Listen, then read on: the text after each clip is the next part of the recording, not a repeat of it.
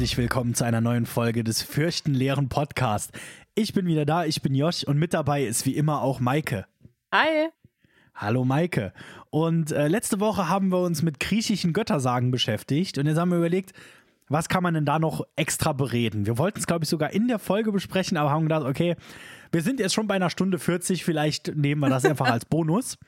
Und ähm, deshalb, Maike, was wird uns denn diese Woche das Fürchten lehren? Die Hölle. das ist aber kein griechischer Ort. Die, doch, also nee, da heißt es nicht die Hölle, da ist es das, die Unterwelt, ne? Ja, da, also Im- bei den Griechen war es der Hades, bei den Römern war es der Orkus, glaube ich. Mhm. Und ja, ähm, was hat das jetzt miteinander zu tun? Ist ja merkwürdig. Ähm, Ja. Folgendes. Es gibt, es gibt da so ein kleines Buch. Das ist so quasi so ein Nischenbuch. Weiß nicht, ob man das kennt. Ähm, das ist die göttliche Komödie. Klingt lustig. Ist es ist zum Lachen und zum Weinen. ähm, ja, und ähm, dort fließen, wie soll man das sagen, biblische Traditionen und äh, antike Mythen ganz interessant zusammen. Und dann dachten wir uns so, hey, das wäre doch vielleicht ein Blick wert. Mhm. Genau, weil grundsätzlich, ne, wenn man, wenn man an die Hölle denkt, denkt man an höllische Qualen und äh, äh, äh, eventuell auch ein bisschen Brutalität. Und ähm, genau, also wir reden hier, also wir reden nicht über die ganze göttliche Komödie, weil Nein. die letzten zwei Bücher sind auch ein bisschen irrelevant für unseren Podcast. Also da gibt es bestimmt auch das ein oder andere, aber ähm, wir haben uns entschieden, wir reden über den, den besten Teil Dantes Inferno. ähm, ganz grob zusammengefasst ist es eine Fanfiction von einem Autor aus den 40er Jahren, äh, 1400, ne? Was? 1400? 1300? 1300. 1300, okay. äh, in den 1300er Jahren, der einfach geschrieben hat, ey, ich, äh, ich gehe meine Geliebte, die auch, glaube ich, wenn ich das richtig gehört habe, wirklich mal, das war eine Frau, in die er mal verliebt war, äh, die, also er schreibt wirklich über sich selbst, wie er auf einmal in der Hölle landet, weil er seine Geliebte, die, mal, die er mal hatte, äh, wieder besuchen will. Und dort trifft er dann seinen Lieblingsautor Virgil und der führt ihn durch die Hölle. Und es ist eine richtig, so, so eine richtige Fanfiction, wie man sie auch einfach irgendwo im Internet finden würde, wo einfach einer alles zusammengeschrieben hat, was er interessant fand. Dem war auch egal, was der richtige Glauben ist oder so. Also, ähm, wenn, du, wenn du als Grieche das Buch liest, denkst du, das macht keinen Sinn. Wenn du als, äh, äh, als ähm, normaler Christ äh, das Buch liest, denkst du auch, was? Seit wann? Es Ja. ist, ähm, Schwierig. Äh, also, es gibt, also muss man jetzt dazu sagen, der Dante äh, Alighieri, der war schon Christ, der war ein braver, äh, braver Florentiner. Ähm, das, man, man kann sich ein bisschen drüber streiten. Also, das Buch ist an einigen Ecken und Enden durchaus merkwürdig, was das Einbinden von antiken Figuren und antiker Mythologie angeht. Also, beispielsweise ähm, im Inferno, es geht um Leute, die in der Hölle sitzen und wie die Hölle aufgebaut ist. Und teilweise erzählen Leute, dass sie gegen die antiken Götter gesündigt haben. Also jemand hat zum Beispiel Zeus beleidigt und Zeus hat diese Person getötet und dann kam sie aber in die christliche Hölle. und es ist für, für den Leser nicht so ganz ersichtlich, was ist jetzt hier die Logik dahinter, weil das kann eigentlich so nicht ganz stimmen. ja, wir haben auch ein Buch, wo Lucifer und Cerberus in derselben Hölle sitzen. Ja. Äh, und der dreiköpfige Hund, der ist ja auch eher in Hogwarts angesiedelt eigentlich, glaube ich. Na, ja, natürlich. Heimat England. genau. Nee, also es ist, wie, wie- wie gesagt, eigentlich so ein bisschen wirklich eine, eine Fanfiction. Der hat einfach, er trifft seinen Lieblingsautor und rennt durch die Hölle, trifft da auch ganz viele Leute, die er kennt, trifft Leute, die er nicht persönlich kennt, aber nicht leiden kann. Ich habe so ein Gefühl, der hat was Ja. gegen Päpste. ähm, Oh. ähm, ja, und aber wir, wir reden jetzt erstmal so ein bisschen. Es ist, also es gibt auch eine gewisse Art an Gore in diesem Buch. Oh ja. Ähm, aber wir reden erstmal so ein bisschen allgemein davon und lassen bestimmt hin und wieder mal so ein paar Gore-Stellen einfließen. Ähm, ich würde mal sagen, Spoilerwarnung, falls irgendjemand Für ein Angst Werk hat. von 1300. ja, äh, das auch noch, äh, muss ich jetzt einfach mal zugeben, nicht gerade einfach zu lesen ist.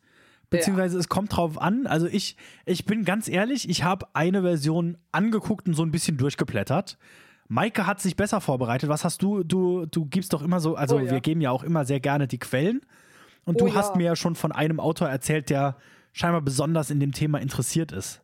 Ja, also was heißt besonders interessiert? Ich glaube, es ist sein Job. Ich glaube, er ist Übersetzer. Aber ähm, hm. also es gibt, das kommt auch daher, das Buch gibt es seit, wie gesagt, 1300 und ähm, es gibt sehr viele verschiedene Versionen.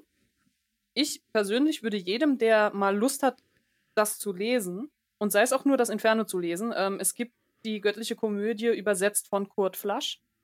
Die steht auch in unseren Quellen drin. Ich persönlich finde, das ist die beste ähm, Art, sich dem Text zu nähern, weil zum einen, es ist nicht in ein Reimschema gepresst, sondern es ist ähm, tatsächlich, also es ist schon nah am original italienischen Text übersetzt, aber es ist geschrieben wie ein Roman mit äh, sehr kurzen Kapiteln, weil diese Gesänge ähm, sind nicht sehr lang. Ähm, und hinten gibt es einen Anhang. Und das ist sehr, sehr wichtig. Äh, in der Komödie kommen, ich glaube, bis zu 600 Personen vor. Teilweise historische Personen, teilweise Personen aus irgendwelchen Mythen und Legenden des Altertums. Und wenn man sich nicht wirklich auskennt ähm, und, und nicht durchgehend Wikipedia nebenher offen hat, um nachzuschlagen, wem man jetzt gerade wieder begegnet oder wer der Sohn der Sonne jetzt sein soll, ähm, dann ist so eine Ausgabe mit Anhang, wo hinten erklärt wird, okay, das ist die Person, das ist der Kontext, ist Gold wert. Wirklich. Also. Und sind im Anhang quasi alle 600 aufgeführt oder hat er bei manchen gesagt, nee, gut, es weiß ja wohl jeder, wer. Ödipus ist. Und nee, Ödip wer, wer war es? Äh, äh, ja, Odysseus zum Beispiel. Odysseus, den habe ich gemeint, genau. Es kommt drauf an. Also es ist schon, der Anhang ist wirklich sehr schön gemacht. Es ist so, dass teilweise werden einfach nur Namen runter erzählt. So zum Beispiel, er mhm. kommt in einen, äh, in einen Höllenkreis und sagt, oh, schau mal, hier sind Dido, Kleopatra, Helena. Und da wird es jetzt nicht nochmal erklärt, weil auch davon ausgegangen wird, okay, die Leute werden wissen, wer Kleopatra ist. Und wenn sie so ein bisschen vielleicht ähm, antike Mythen kennen, werden sie auch wissen, wer Dido und äh, Helena sind. Das wird nicht erklärt. Das heißt also, nicht jeder Name bekommt nochmal eine Aufführung, mhm. aber es gibt eben auch Stellen äh, im Inferno, wo ausufernd mit jemandem gesprochen wird. Wirklich über, über eine halbe Seite. Und da wird mhm. dann schon erklärt, okay, das ist die Person, um die es hier gerade geht. Und auch wenn ähm, bestimmte Redewendungen angewandt werden und man als Leser denkt, was zur Hölle, dann wird im Hintergrund nochmal erklärt, okay, pass mal auf. Folgendes ist passiert im historischen Italien das, das, das. Und dieser mhm. Text ist eine Anspielung auf dies und jenes. Ist großartig, weil ähm, bei mir ist es so, ich habe zwar ein bisschen Durchblick, was die mythologischen Figuren angeht. Immer mhm. noch nicht genug, um die Commedia sofort zu verstehen, muss ich jetzt dazu sagen. Aber was das mittelalterliche Italien angeht, bin ich vollkommen aufgeschmissen und ich bin sehr dankbar, wenn ich dann hinten lesen kann, okay, das sind die Leute, die in der Hölle sitzen und das ist der Grund. Also das ist quasi historisch passiert, warum Dante gesagt hat, die sitzen jetzt hier in der Hölle. So, ah, mhm. okay. Das, das ist auf jeden Fall dann äh, bestimmt äh, sehr hilfreich. Und äh, du meintest, du hast auch noch ein weiteres Buch von ihm, das oh, ja. nur ein Beiwerk ist quasi. Das ist, ja, also ähm, der Kurt Flasch hat äh, Einladung, Dante zu lesen geschrieben das ist für alle, die wie ich einfach vollkommen wahnsinnig sind und unbedingt so viel wie möglich über die göttliche Komödie haben wollen. ähm, aber nee, das ist tatsächlich ein sehr schönes äh, Buch zur Ergänzung, weil da geht es darum, ein bisschen allgemeiner. So, wer war Dante? Wie war die Welt von Dante? Und auch einfach, was sind Dinge, die interessant sind für die verschiedenen Teile? Also zum Beispiel hat er ähm, ein Kapitel komplett, was ist in der Hölle? Also wie ist die mhm. Grausamkeit zu beurteilen? Was ist mit der Zahlenmystik in diesem Buch? Und es wird so quasi alles, was an Seitenthemen irgendwie verfügbar ist für die Comedia, wird in dem Buch so ein bisschen abgehandelt. Auch mhm. die Sprache, die Übersetzungen, es steht alles drin. Kann man sich komplett austoben, wenn man will. Kann okay. ich auch nur wärmstens empfehlen. Also hatte ich sehr viel Spaß gelesen. Da, das klingt tatsächlich schon fast, ich, ich will jetzt nicht äh, zu weit greifen, aber schon fast interessanter als das Buch selbst auf eine Art. Äh, so. Und aber man kann das lesen, ohne Dantes Inferno gelesen zu haben. Äh, ja, also. Ähm, es ist quasi eine Einleitung, eine Einladung, wirklich eine. Ja, also er macht Lies das so. Mal und dann. Ja? Ja, also er macht es so, dass er sich ähm, bestimmte Figuren zum Beispiel raussucht. Also dass er sagt, es gibt diese sehr bekannten, oft rezipierten Figuren aus dem Inferno zum Beispiel. Und er erzählt so ganz knapp deren Geschichte. Er erzählt, wie historische oder, wenn es eine mythologische Figur ist, eben überlieferte Erzählungen von der Figur aussahen. Und er erzählt dann auch, warum ist das jetzt bei Dante was anderes? Oder was macht, was macht er da? Wieso ist die Figur da? Wie wird das behandelt? Und das lockt einen dann schon so ein bisschen, weil jetzt hat man quasi so eine Figur kennengelernt und das klang ganz interessant, was da passiert. Vielleicht kann man ja doch mal anfangen, die Komödie auch zu lesen. Mhm. Okay, das klingt wirklich sehr interessant. Äh, also das sind dann schon mal unsere äh, heutigen Buchempfehlungen.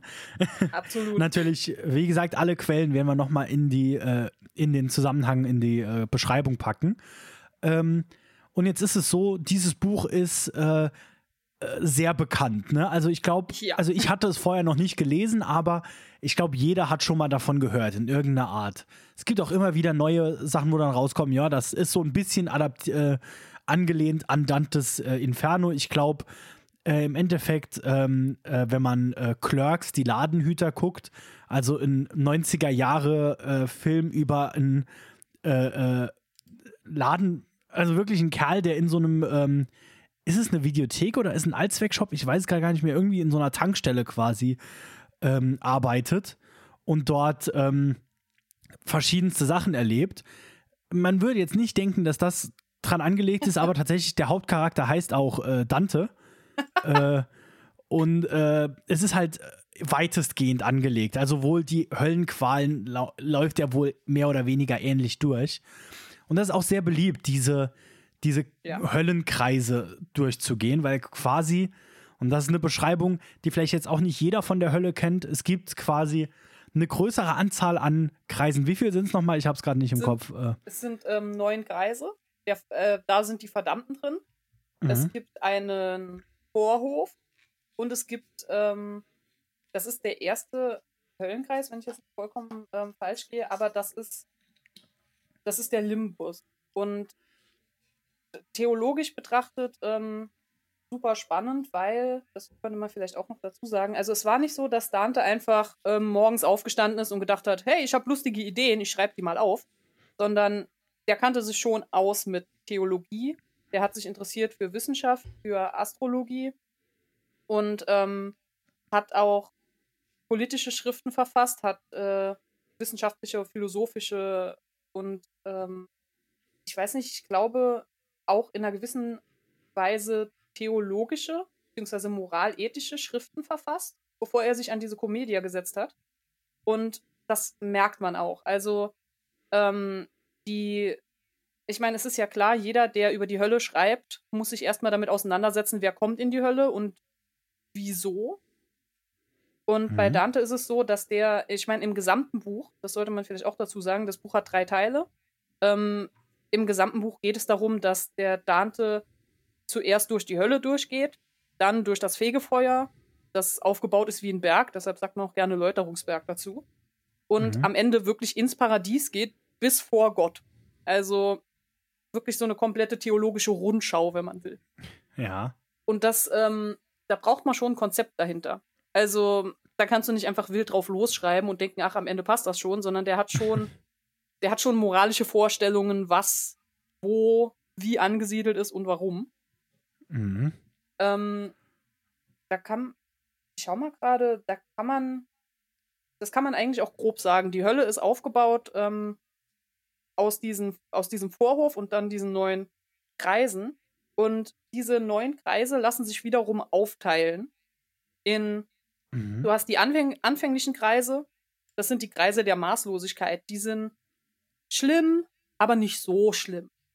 Dann gibt Mhm. es ähm, die äh, Kreise der Gewalt. Das ist jetzt schon ein bisschen schlimmer, aber ist immer noch quasi, ja. Dann kommst du in, in den Part, in dem es wirklich ähm, problematisch wird, sage ich jetzt mal. Das ist die Malebolge. Das äh, sind Kreise des Betrugs.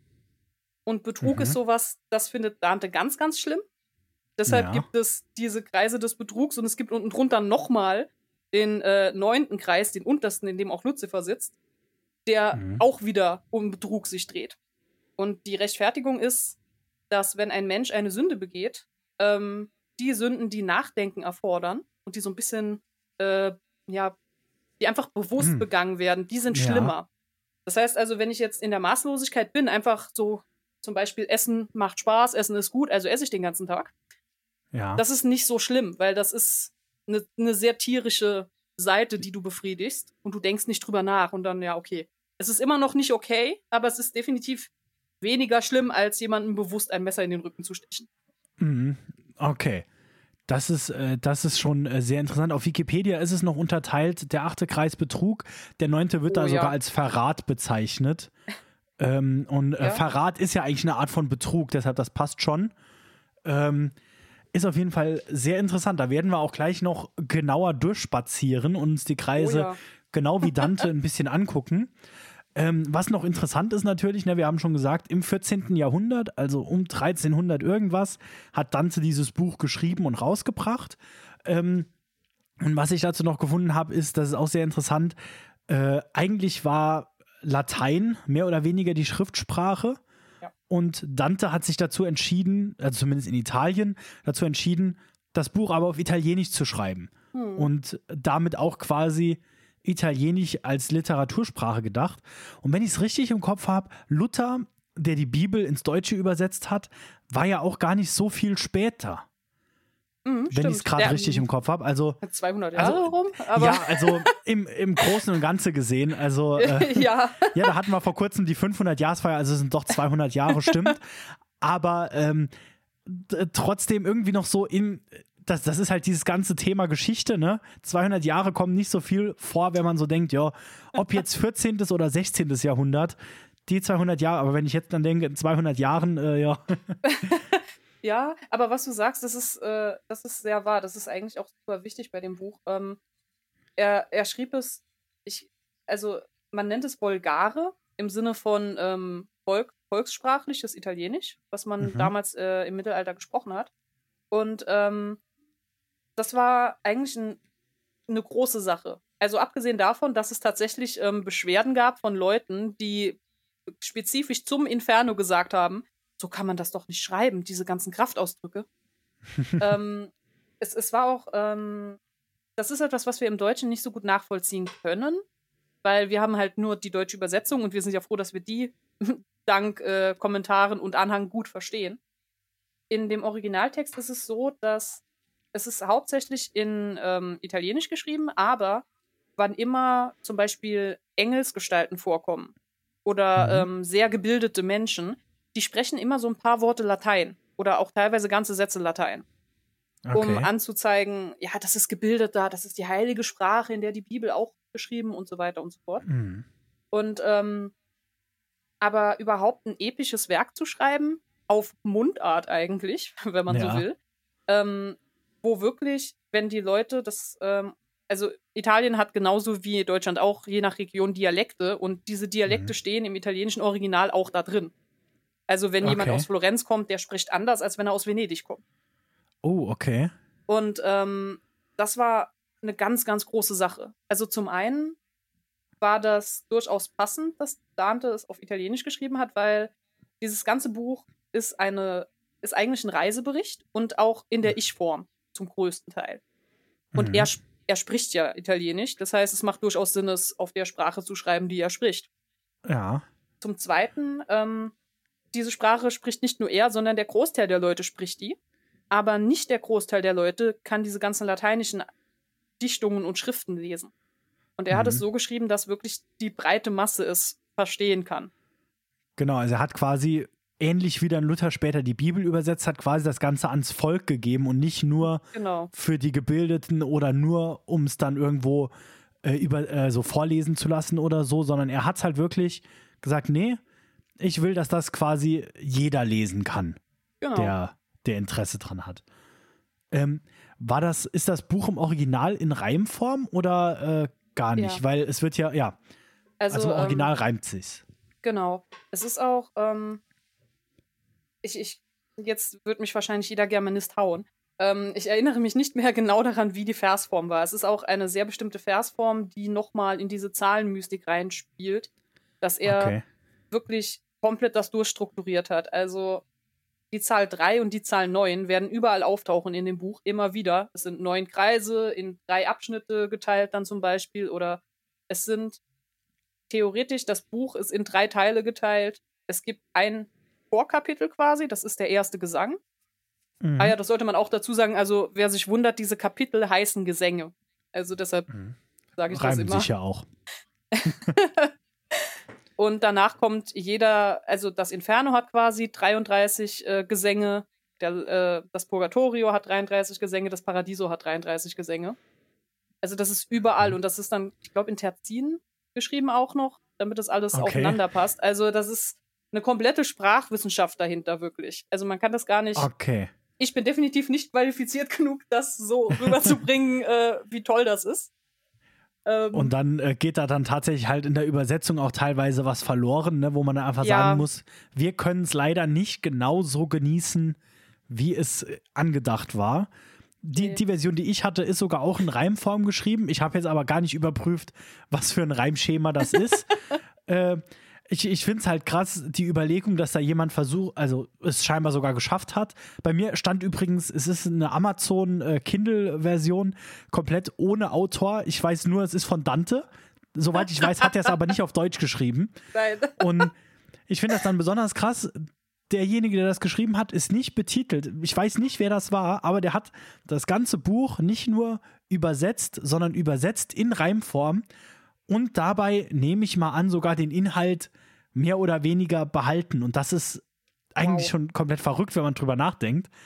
Ähm, oh ja. Aber äh, ja, also es gibt schon allein ganz viele verschiedene Buchversionen dazu. Es gibt aber auch ganz viele Adaptionen. Und äh, was tatsächlich, wir, wir haben letzte Woche, nachdem wir die Folge aufgenommen haben, so gesagt, ja gut, dann machen wir uns jetzt an die Recherche für Dantes Inferno. Ich habe einfach mal bei YouTube eingegeben, Dantes Inferno. Wollte eigentlich gucken, ob es das Ganze vielleicht als Hörbuch gibt oder so. Einfach so, dass man es vielleicht so nebenbei anhören kann. Gibt es übrigens auch für alle, die Interesse kriegen. Äh, geht halt fünf Stunden oder so. Ist, glaube ist, glaub ich, auch die ganze göttliche Komödie dann. Gibt es auf jeden Fall auf YouTube zum Anhören.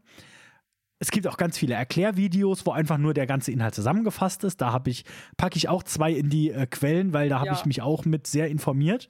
Ähm, es gibt aber auch äh, L'Inferno aus 1911, einen Stummfilm, ähm, der einfach laut, laut Internet äh, eine äh, äh, loosely adapted, also eine lockere äh, Adaption, äh, wobei es eigentlich relativ, relativ nah am Buch ist, wenn man es genau nimmt. Ähm, und da ist noch das Besondere, also es ist ein Stummfilm, der geht 71 Minuten, ist komplett auf YouTube. Maike und ich haben den beide geguckt. Oh ja. Ähm, und äh, zuerst mal noch, bevor wir über den Film genau sprechen, ist es sehr interessant, dass dieser Film zum einen der erste italienische Spielfilm war. Also er ging halt über eine Stunde, ne? Also das ist mhm. halt wirklich nicht nur so ein. Normalerweise in Zeiten von 1911, da reden wir in der Regel von 15 Minuten Filmen. Oder und das war damals auch äh, noch gerade sehr beliebt. Ähm, die Filme wurden in Episoden im Kino gezeigt. Also auch in Amerika kam in der Regel ein Film nicht im Stück raus. Deshalb gibt es auch teilweise gerade so in den 1910ern sehr viele Filme, die man dann inzwischen findet auf Bestenlisten und sowas. Die gehen dann teilweise drei Stunden, fünf Stunden. Das ist, weil das nicht am Stück gesehen wurde. Damals dachte man noch, so lange kann man Leute nicht ins Kino schicken, auch eine Stunde, da bleibt doch keiner sitzen. Und deshalb wurde das episodenhaft gezeigt. Da lief dann jede Woche ein 15 Minuten Abschnitt.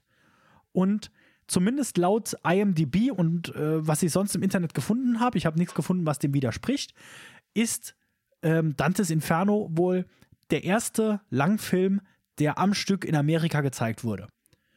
Das waren vorher nur halt in, in Abschnitten und hier haben sie halt gesagt, okay, nee, wir setzen uns jetzt mal eine Stunde am Stück ins Kino, ohne ja, rauszugehen. Gerade zum Inferno, also. ja. Und ähm, also das ist schon sehr interessant, allein außenrum. Der Film äh, war auch auf Italienisch. Also die, die äh, ist halt ein Stummfilm, ne? aber die Zwischenkarten waren eigentlich auf Italienisch. Da bin ich jetzt auch nicht ganz sicher, äh, äh, ob dann eine Übersetzung gezeigt würde. Auf YouTube ist eine Übersetzung. Dort steht aber auch dabei, dass diese, diese Zwischenkarten nicht die des Originalfilms sind, sondern eine Übersetzung sind und auch ein bisschen anders aussehen. Ich bin mir gerade gar nicht sicher, wie früher die Filme übersetzt wurden. Da hat in der Regel dann irgendein Amerikaner damals neue T Zwischenkarten gezeichnet und das übersetzt. Ja. Ähm, aber auf jeden Fall ist das der erste Film, der dort im Kino lief. Und ähm, der Film ist gar nicht schlecht. Also, ich war wirklich begeistert. Der hat richtig Spaß gemacht. Wie fandest du den? Oh, ich, ich fand den großartig, muss jetzt ehrlich sagen. Ähm, ich habe nicht viel erwartet. Also, äh, das vielleicht auch davor schon Ja. mal so gleich gesagt. Und ähm, doch, der war wunderbar. Also, der war erstaunlich nah am Buch dran. So nah Also- man halt sein kann. Ja, ich muss jetzt auch ehrlich sagen, wenn man die, ähm, die Special Effects wirklich so, also wie sie Bilder übereinander gelegt haben oder wie sie mit Stop Motion versucht haben, äh, Effekte Mhm. reinzubringen.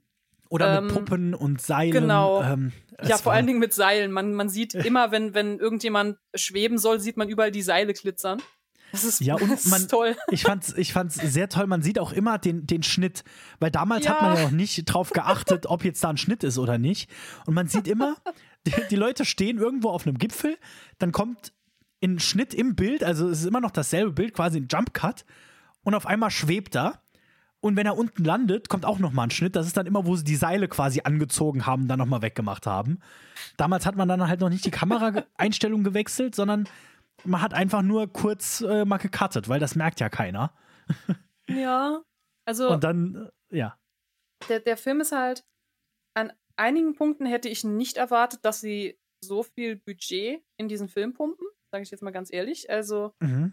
ähm, einfach, man sieht, dass äh, wenn sie in der Hölle unterwegs sind, teilweise wirklich Kulissen gebaut wurden, damit man die, Mhm. die Schauspieler da durchschicken kann.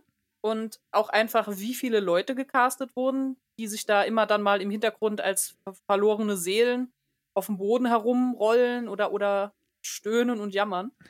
Ähm, das, das ist schon, also ich fand es durchaus beeindruckend. Und man merkt auch, dass wenn sie irgendwo hinkommen, wo offensichtlich irgendeine Form von Feuerstrafe ist, dann wird das Bildmaterial rot eingefärbt.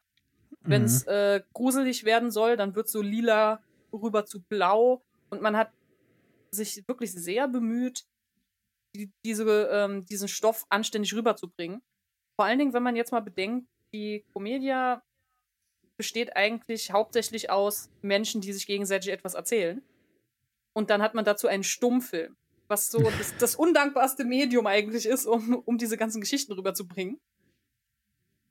Und ich glaube Ähm, auch, wenn ja? ich mich recht erinnere, teilweise wird sogar wortwörtlich aus der Comedia zitiert. Es ist immer so, also- es gibt eine, eine Kurzbeschreibung äh, der, der Szene, also wirklich ganz, ganz Genau. kurz und knapp und dann unten drunter immer so ein Zitat aus der Comedia, genau. Genau. Wie es quasi, was da genau geschrieben wurde.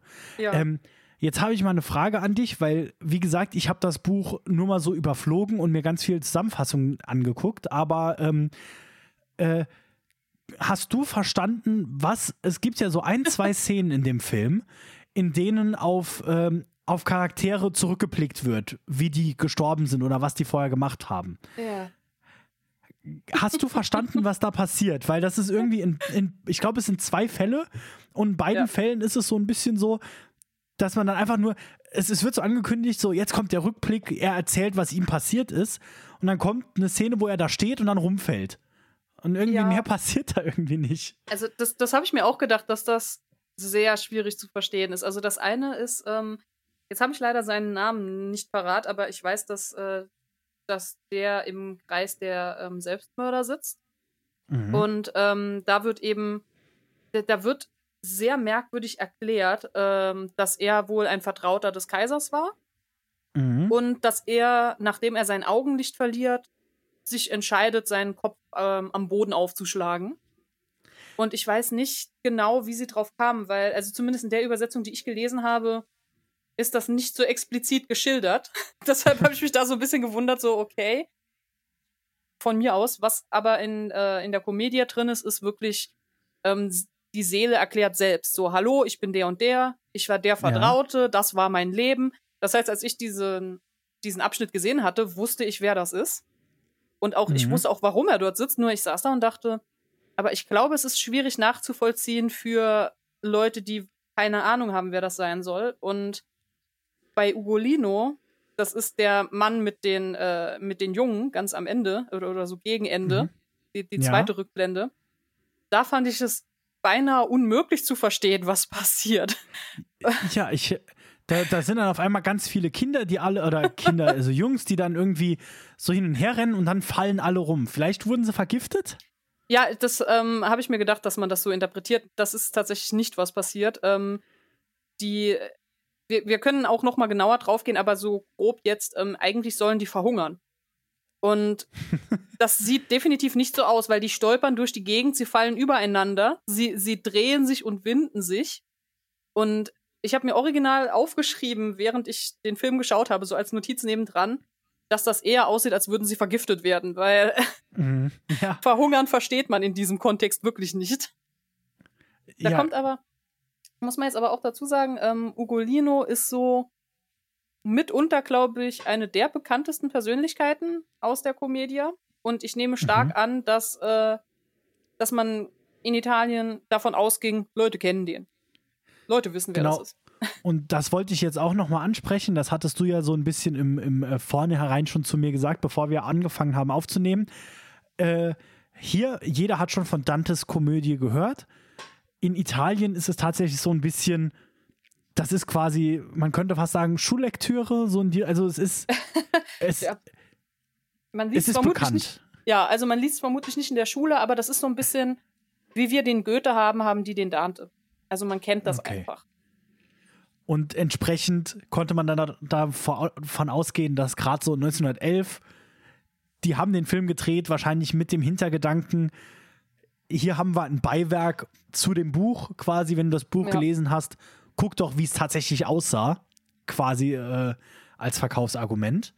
Mhm. Ja, also man, ähm, man hat auch ganz am Anfang, so wenn die erste, äh, wenn so diese Titelkarte eingeblendet wird, wo unten die wichtigsten Schauspieler stehen, stehen da auch, es steht mhm. Dante. Vergil und dann steht der Ugolino schon dabei. Okay. Und ich könnte mich jetzt aber nicht unbedingt entsinnen, ob da in dem Film wirklich klar gemacht wird, so das hier ist Ugolino das ist, was er tut und darum tut er das. Also nein, ist nicht drin. Man geht einfach davon aus, der ist bekannt. Weiß man. Mhm. Okay. Ähm, ich, ich sehe gerade hier in den, in den Credits auf, äh, auf IMDb gibt es sogar zwei Schauspieler, die Il Conte Ugolino spielen. Mhm. Äh, also auch interessant.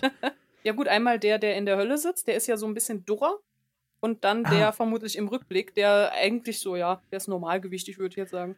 Da, das, das könnte sein, ja. Ähm, ich glaube, ich habe auch gelesen, ich muss halt sagen, meine Quelle hier ist IMDb. Ich habe nichts genaueres dazu gefunden. Aber äh, ich habe auch gelesen, dass das sehr wahrscheinlich der erste, äh, die erste männliche äh, Nacktheit äh, auf dem Film ist.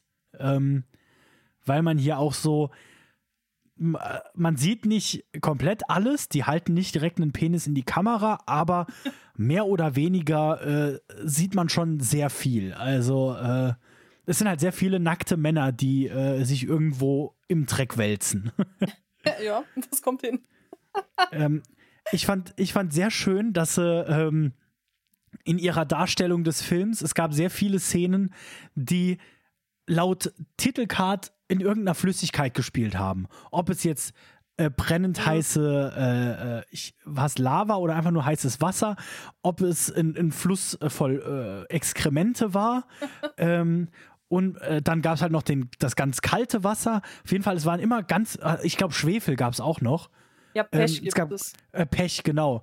Und es, es war einfach alles ich habe das Gefühl, einfach an einer anderen Stelle dasselbe Gewässer gefilmt und dann halt gesagt, ja, und jetzt ist das hier, äh, ja, das hier sind Exkremente. Und ja, siehst du den Rauch, das ist Schwefel, äh, das ist äh, ja. Pech. Also, ähm, war halt zu der Zeit noch so. Ich meine, was soll man machen? Ne? Ja, vor allen Dingen irgendwie gerade diese Sache mit den Exkrementen. Ähm, es wird in der Karte, das, das fand ich auch sehr unterhaltsam, muss ich jetzt ehrlich sagen. Das wird in der Karte eingeblendet, dass die Leute eigentlich äh, in einem kotigen Fluss stehen sollen, aber wenn sie dann zur Szene wechseln, sieht man, dass die Leute sich mit dem Wasser waschen. und, also auch nicht gezwungen, sondern einfach die baden da drin. Ja. Und das ist definitiv nicht, was man im Inferno tun würde, wenn man bis zum Hals in der Scheiße steht, auf gut Deutsch gesagt. ja. Und halt aber wörtlich gesprochen, ne? Äh, es Ja. ist, ähm, ja, genau, also es ist irgendwie interessant, aber man muss halt einfach sagen, ja, das war eine ganz andere Zeit hier. Äh, ich habe auch gerade noch mal ebenfalls auf IMDb gesehen, das ist der erste Film, in dem äh, äh, Seile zum Fliegen von Menschen benutzt Oh. wurden. Mhm. Also dieser Film, der hat sehr viel Arbeit in Special Effects gesteckt. Oh ja. Ähm, äh, äh, also auch die Masken waren alle super toll. Also so ein, so ein Mhm. paar der, der Figuren sahen richtig gut aus. Ähm, es ist einfach ein wirklich guter Film. Auch, Für, ähm, äh, es ist auch sehr in- intelligent gedreht teilweise. Also wenn man zeigen will, dass so ein höllischer Dämon besonders groß ist, dann wird die Person ganz weit nach vorne gesetzt, damit die Ja. halt im Gegensatz zu den beiden äh, Wanderern, Dante und Vergil, wirklich äh, richtig riesig aussieht. mhm. Und solch, solche kleinen Kameratricksereien findet man sehr häufig. Und das finde ich Ja. auch. Ich glaube, gerade je, also wenn sie ähm, im neunten Kreis ankommen, sieht man so im Hintergrund die Füße der Giganten. Und dann haben sie wirklich so quasi Videos übereinander gelegt, dass du sehen kannst, wie die Schauspieler auf der einen Seite gehen und auf der anderen Seite Ja. ist einfach so ein übergroßes Paar Füße. ja, das, also das man sieht auch, wo das, wo das Bild quasi aufgeklebt wurde. Äh, also äh, es, es gibt einen perfekten, man, man erkennt wirklich diesen Unterschied und das ist, das ist traumhaft. Und ähm, der Film endet, das fand ich auch sehr schön, endet noch mit einem mit einem Bild oder ich glaube, es ist sogar auch wirklich Ja. eine Kamera aufgestellt, also ein Film äh, äh, von der Statue von äh, Dante in, äh, in äh, Italien. Ähm, was einfach auch dann so ein sehr schönes Ende ist, so, ne? Äh, so zu Ja. ja, und hier, wir haben dem sogar eine Statue aufgebaut. Hier ist der Ähm, Meister nochmal selbst. Genau. Und ja, also es ist auf jeden Fall ein, ein, ein guter Film. Und dann ähm, von, von, von einer guten Adaption springen wir da noch kurz rüber. Da hast du mir jetzt gerade, bevor wir angefangen haben zu reden, schon ein bisschen äh, drüber, Oh. also aufzunehmen, schon drüber erzählt. Ähm, Hm. erzähl doch mal von dem Videospiel Dantes Inferno. Oh je. Ähm, da kann ich jetzt keine Erfahrungsberichte äh, tatsächlich liefern, weil gespielt habe ich es nicht. Ähm, ich habe mir, es gibt dazu einen animierten, ja, ich möchte nicht sagen Kurzfilm, eine, einen animierten Film. Der ist, glaube ich, sogar auf YouTube inzwischen. Der geht auch ein bisschen was über eine Stunde.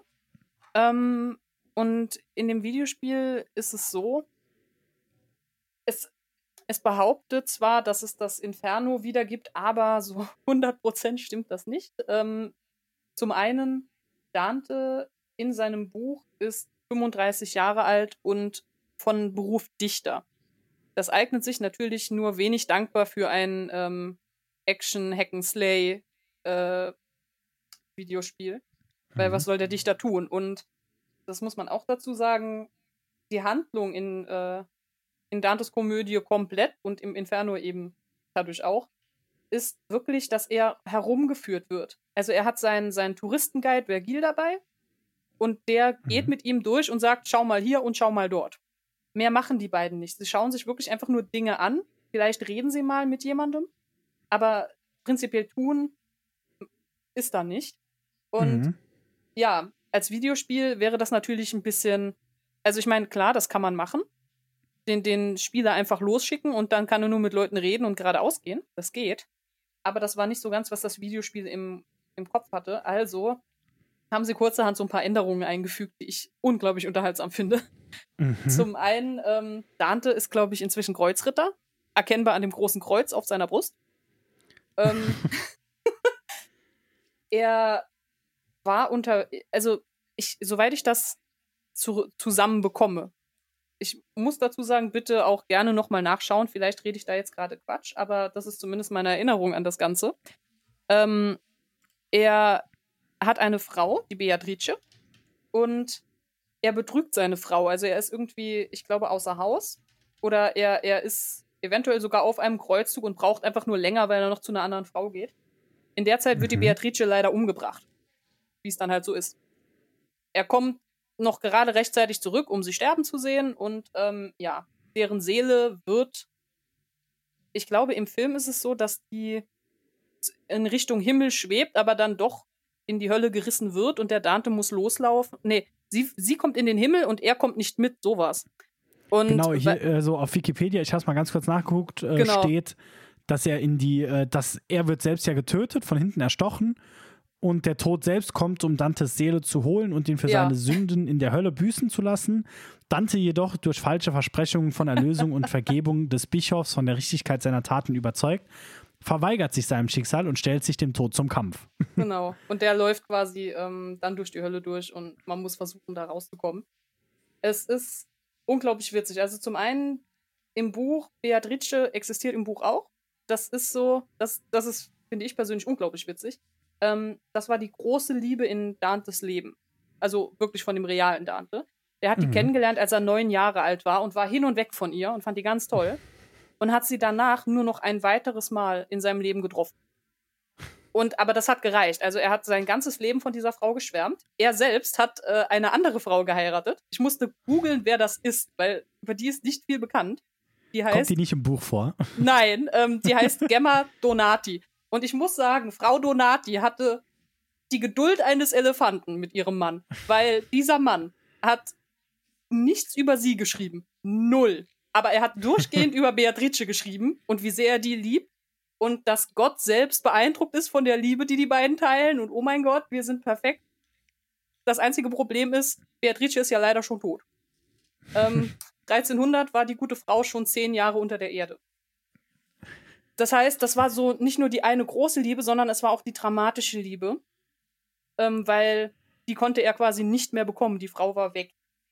Die war Zeit mhm. ihres Lebens auch mit einem anderen verheiratet. Also das, das, ja, eine ganz eigene Geschichte für sich. Ich finde es mega witzig, einfach, dass Dante, die, diese Komödie ist auch dafür bekannt, eben wie er Beatrice beschreibt. Die kommt im Inferno nicht vor.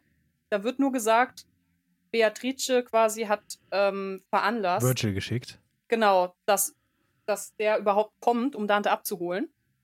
Aber als Person kommt sie erst, ich glaube, am Ende vom Purgatorio, Schrägstrich, äh, am Anfang vom Paradies vor weil sie dann die äh, Rolle des Todführers über, äh, des, des, des, des äh, Führers übernimmt. Mhm. Ähm, weil weil äh, Vergil nicht weiter kann, ne? Genau, Vergil darf nicht. Äh, Vergil hat, hat das große Glück, ein Heide zu sein und Heiden dürfen halt nur einen bestimmten Weg laufen und dann müssen sie wieder zurück in die Hölle, wo sie hingehören. also, ja, das. Man kann sich auch, da können wir auch gerne drüber reden, wenn wir bei den einzelnen Strafen sind. Diese Vorstellung von göttlicher Gerechtigkeit, was die Verurteilungen angeht in der Hölle, ist so eine ganz eigene Geschichte. Da bin ich ja mal gespannt.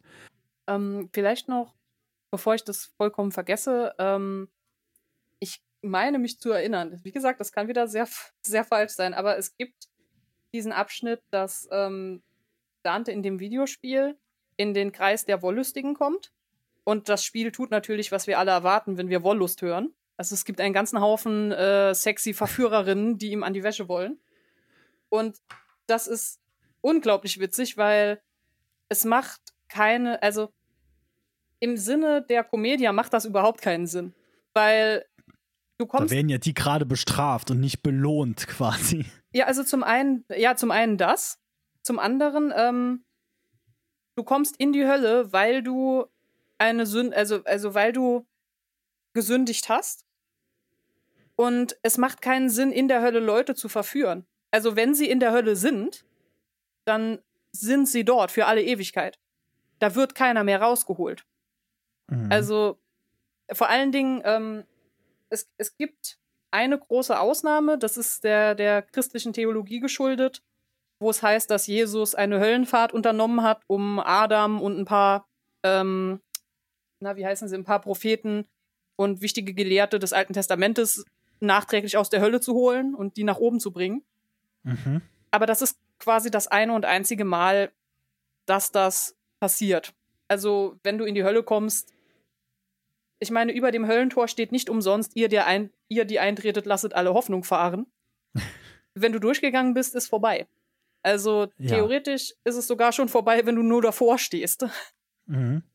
Wobei für Dante ja nicht, wenn ich es richtig im Kopf habe. Also für zumindest Dante, aus der Hölle der ist ja quasi.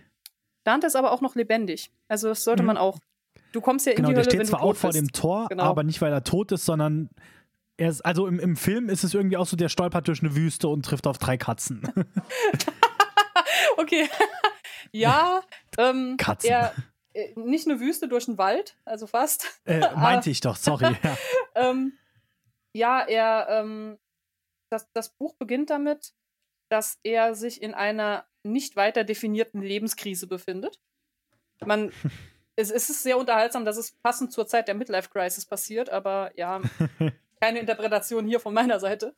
Ähm, er trifft auf diese drei Tiere, die durch den Wald streifen und vor denen Mhm. er Angst hat. Ähm, wenn ich es recht im Kopf habe, ein Löwe, ein Jaguar und ein Wolf oder irgendwie was in die Richtung, ähm, die jeweils Mhm. Im, auch. Im Film ist es noch, da wollte ich dich mal fragen, ob du dazu was weißt. Im Film ist es ja extra ein She-Wolf. ja, das, ich Und- weiß nicht, was das soll. Okay. Ähm, also, ich sag jetzt mal, das ist jetzt meine persönliche äh, Verschwörungstheorie. Diesen Tieren werden Sünden zugeordnet. Ähm, das eine ist Mhm. Habgier, das an, also ich krieg sie nicht mehr alle drei zusammen, aber ähm, ich glaube, der, der Wolf hatte eine Sünde bekommen, die man ganz gerne Frauen unterstellte. Und ich frage mich eben, ob der Skiwolf daher kommt, ähm, dass diese Sünde mit äh, Weiblichkeit vielleicht assoziiert wurde. mhm. Allerdings, ich weiß nicht, wie es im ähm, italienischen Text stand, ob da irgendwie klar gemacht wurde, das ist definitiv ein weiblicher Wolf und niemand sonst. Weil ähm, ich glaube, in meiner Übersetzung steht einfach nur Wolf. Also da steht auch nicht Wölfin, sondern einfach Wolf. Mhm. Okay. Also, Naja, auf jeden Fall, äh, ja, also das, das Ganze, die ganze Geschichte ist wirklich sehr interessant. Auch die ganzen Hintergründe finde ich sehr interessant. es ist halt wirklich, in der Regel ist es ja so, dass so ein Buch sich nicht über 600, 700 Jahre hält, nur weil es ganz gut ist, sondern das hatte ja dann wirklich einen gewissen Impact und Ja. ähm, äh, äh, vielleicht aber auch einfach wegen dem Gore. Lass uns doch mal über den Gore reden. ja, Eventuell sollen wir einfach mal durch die Kreise springen oder Also, ja, wir machen ich glaube, du quasi, hast da wir machen quasi Wir- den schnellen Dante. Wir laufen durch und gucken wirklich nur schnell auf die Strafe. genau, also also wirklich es ist so, wir, wir fahren da mit, mit dem Reisebus durch und guck mal, da links ist das und dann rechts ist das. Wir machen jetzt nicht halt, wir reden mit keinem, bitte nicht mit den äh, mit den Gästen reden, einfach nur dran vorbeifahren und gucken. Ja. Ähm, Also und ja, Vielleicht ähm, so, so nur grundsätzliche Dinge, weil die möchte ich nicht jedes Mal dazu sagen, die gelten aber für die, für die gesamte Fahrt. Ähm, Anschnallen. Weiter, ja, anschnallen natürlich. ähm, es, es stinkt in der Hölle. Das wird an sehr vielen Punkten wird das überdeutlich gemacht. Wenn es irgendwie essentiell ist, werde ich es vielleicht nochmal erwähnen. Aber es stinkt und man hört überall Leute schreien und weinen und klagen und jammern. Durchgehend mhm. Das wird schlimmer, je tiefer man kommt. Das fängt schon schlimm an. Und es gibt teilweise Punkte in diesem Text, wo Dante und Vergil anhalten müssen, um ihre Nasen an den Gestank zu gewöhnen, weil sie sonst nicht weitergehen können, ohne ohnmächtig zu werden. Also man stelle sich wirklich entsprechende Geruchs- und Lärmbelästigung vor. Und dann Mhm. ähm, schauen wir uns mal an, wie es losgeht. Ähm, bevor irgendwie irgendwelche Höllenstrafen zu sehen sind, kommen wir eigentlich zuerst mal in den, äh, in die, ja, in den Vorraum, die Vorhölle, wenn man so will. Mhm. Ähm, aber wir bekommen schon den ersten Geschmack auf Gore.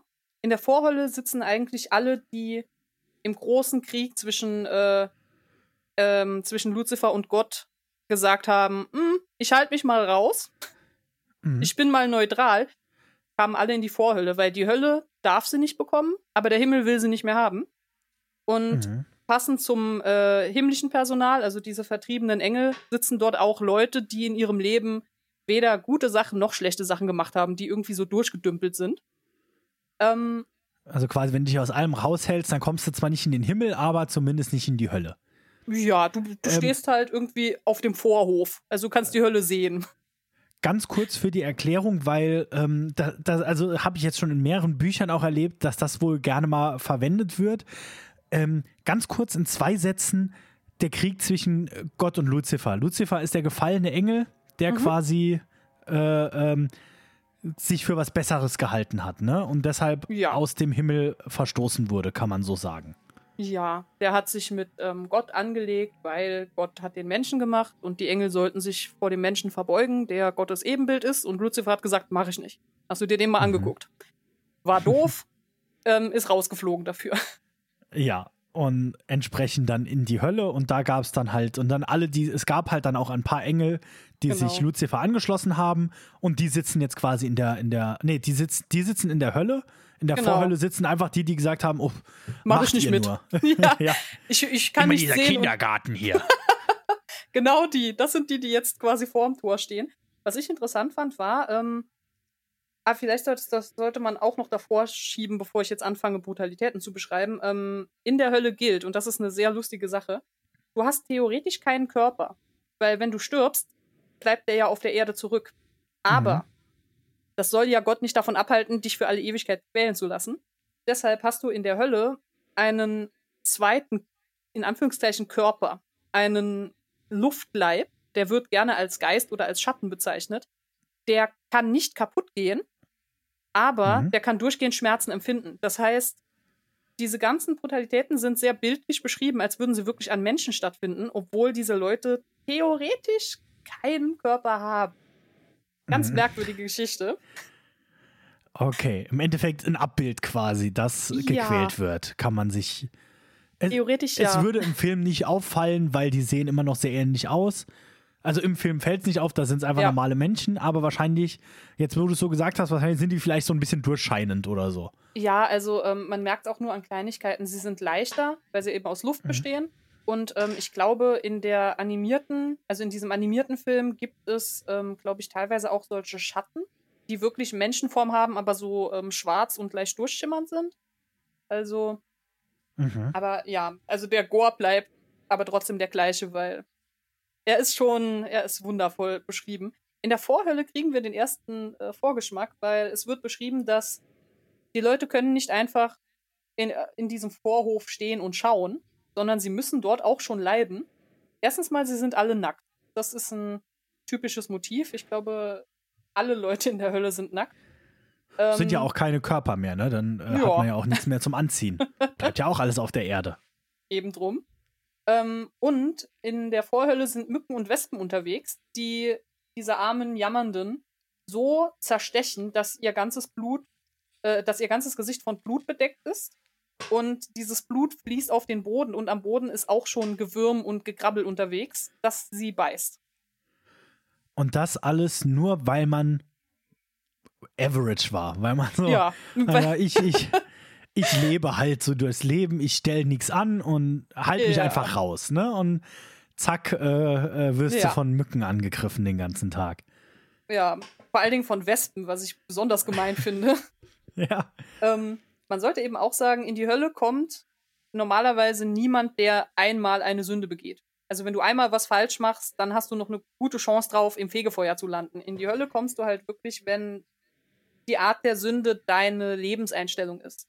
Also wenn dein Verhalten Mhm. allgemein dazu neigt, beispielsweise geizig zu sein oder wollüstig zu sein oder oder oder, dann Mhm. kommst du in die Hölle. Wenn du es einmal warst oder wenn du es warst und sofort bereut hast, dann hast du eine gute Chance, dass das Fegefeuer dich noch aufnimmt. Ähm, was nicht heißt, dass im Fegefeuer nicht auch gefoltert wird, damit du deine Lektion lernst, aber das ist eine andere Geschichte.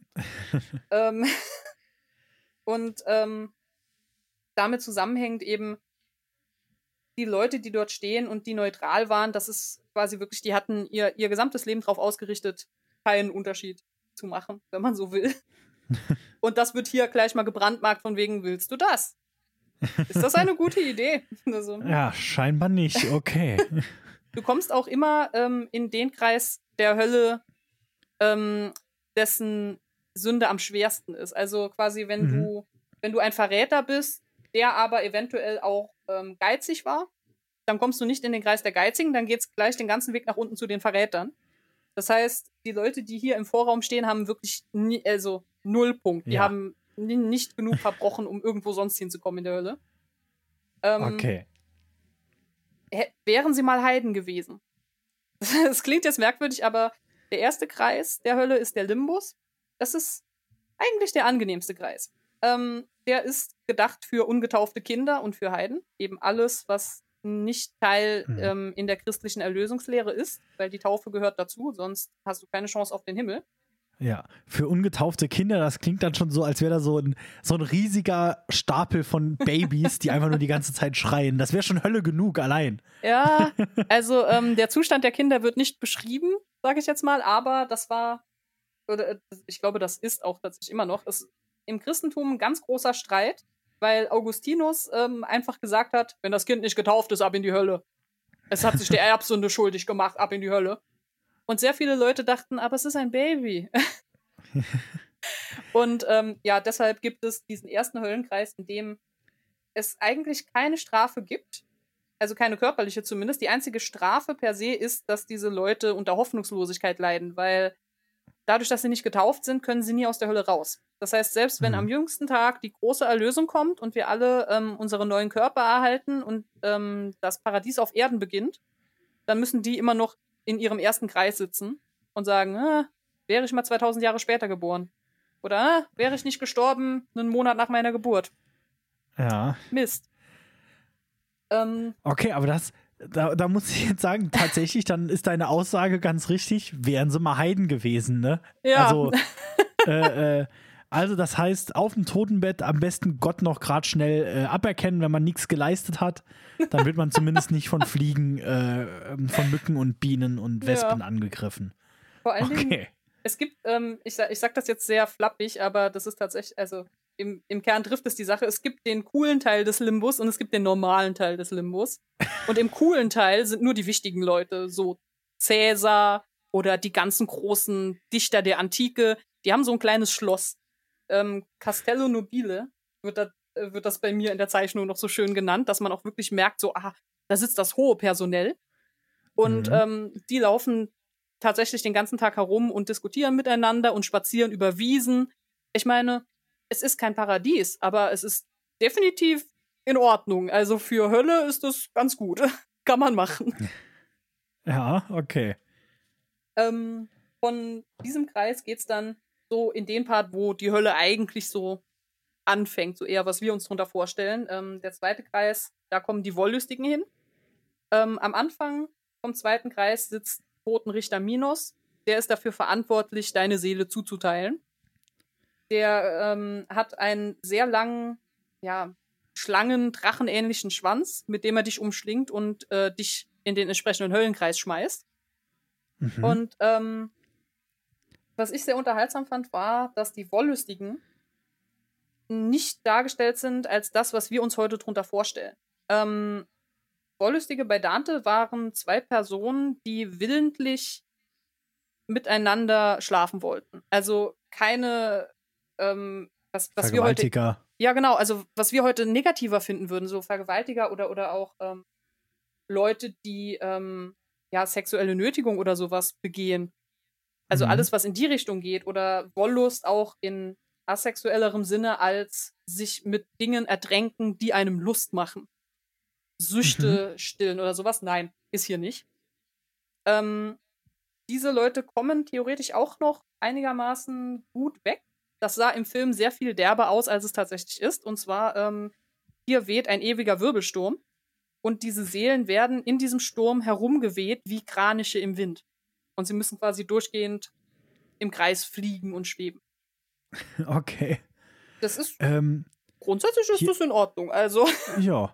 Hier ist jetzt noch interessant, dass wir hier äh, äh, den König Minos haben, der natürlich auch eigentlich jetzt nicht unbedingt was mit der Bibel zu tun hat, sondern auch, äh, ich glaube, offiziell ein Sohn von Zeus, ähm, der ja auch später gestraft war mit der, mit der goldenen Hand. Quasi alles, was er angefasst Ja. hat, wurde zu, zu, Gold.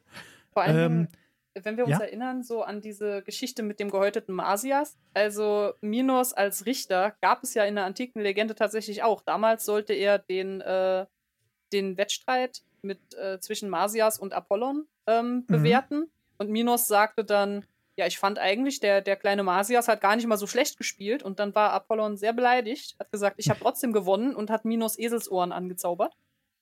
Also, Ähm, für alle, die noch genaueres wissen wollen, ne, letzte Woche haben wir da ganz viel drüber gesprochen, falls Oh ja. ihr es euch noch nicht angehört hat.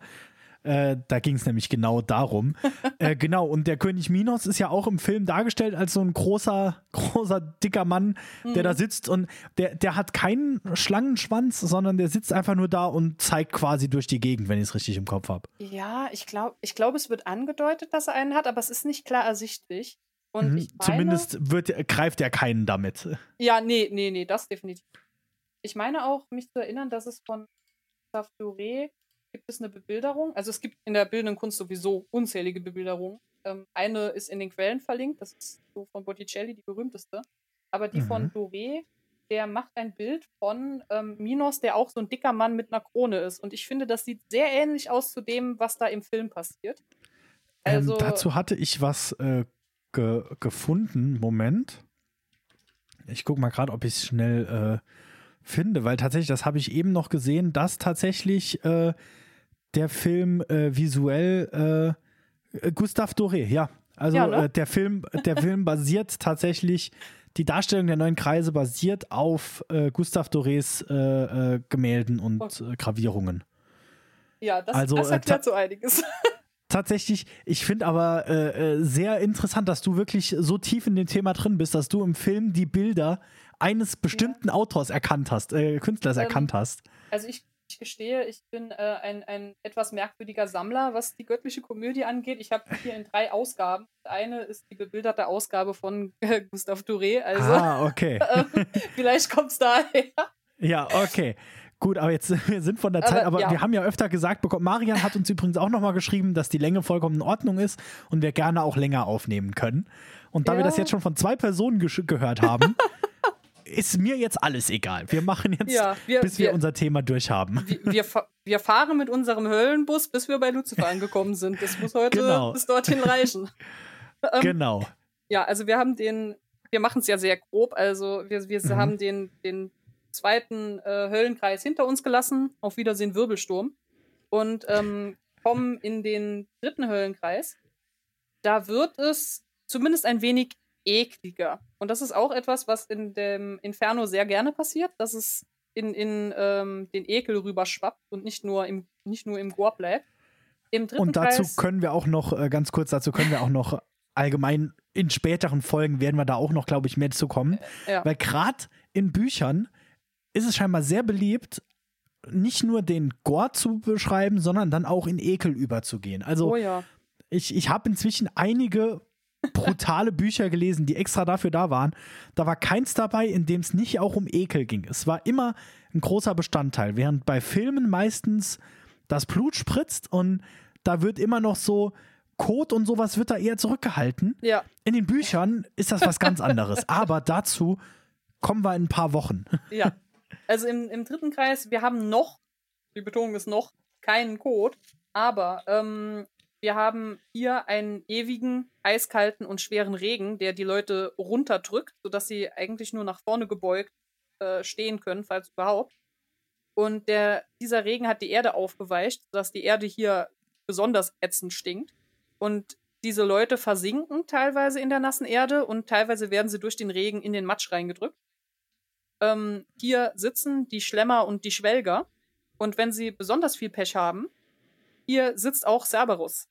Und Cerberus bellt nicht nur, Cerberus beißt auch.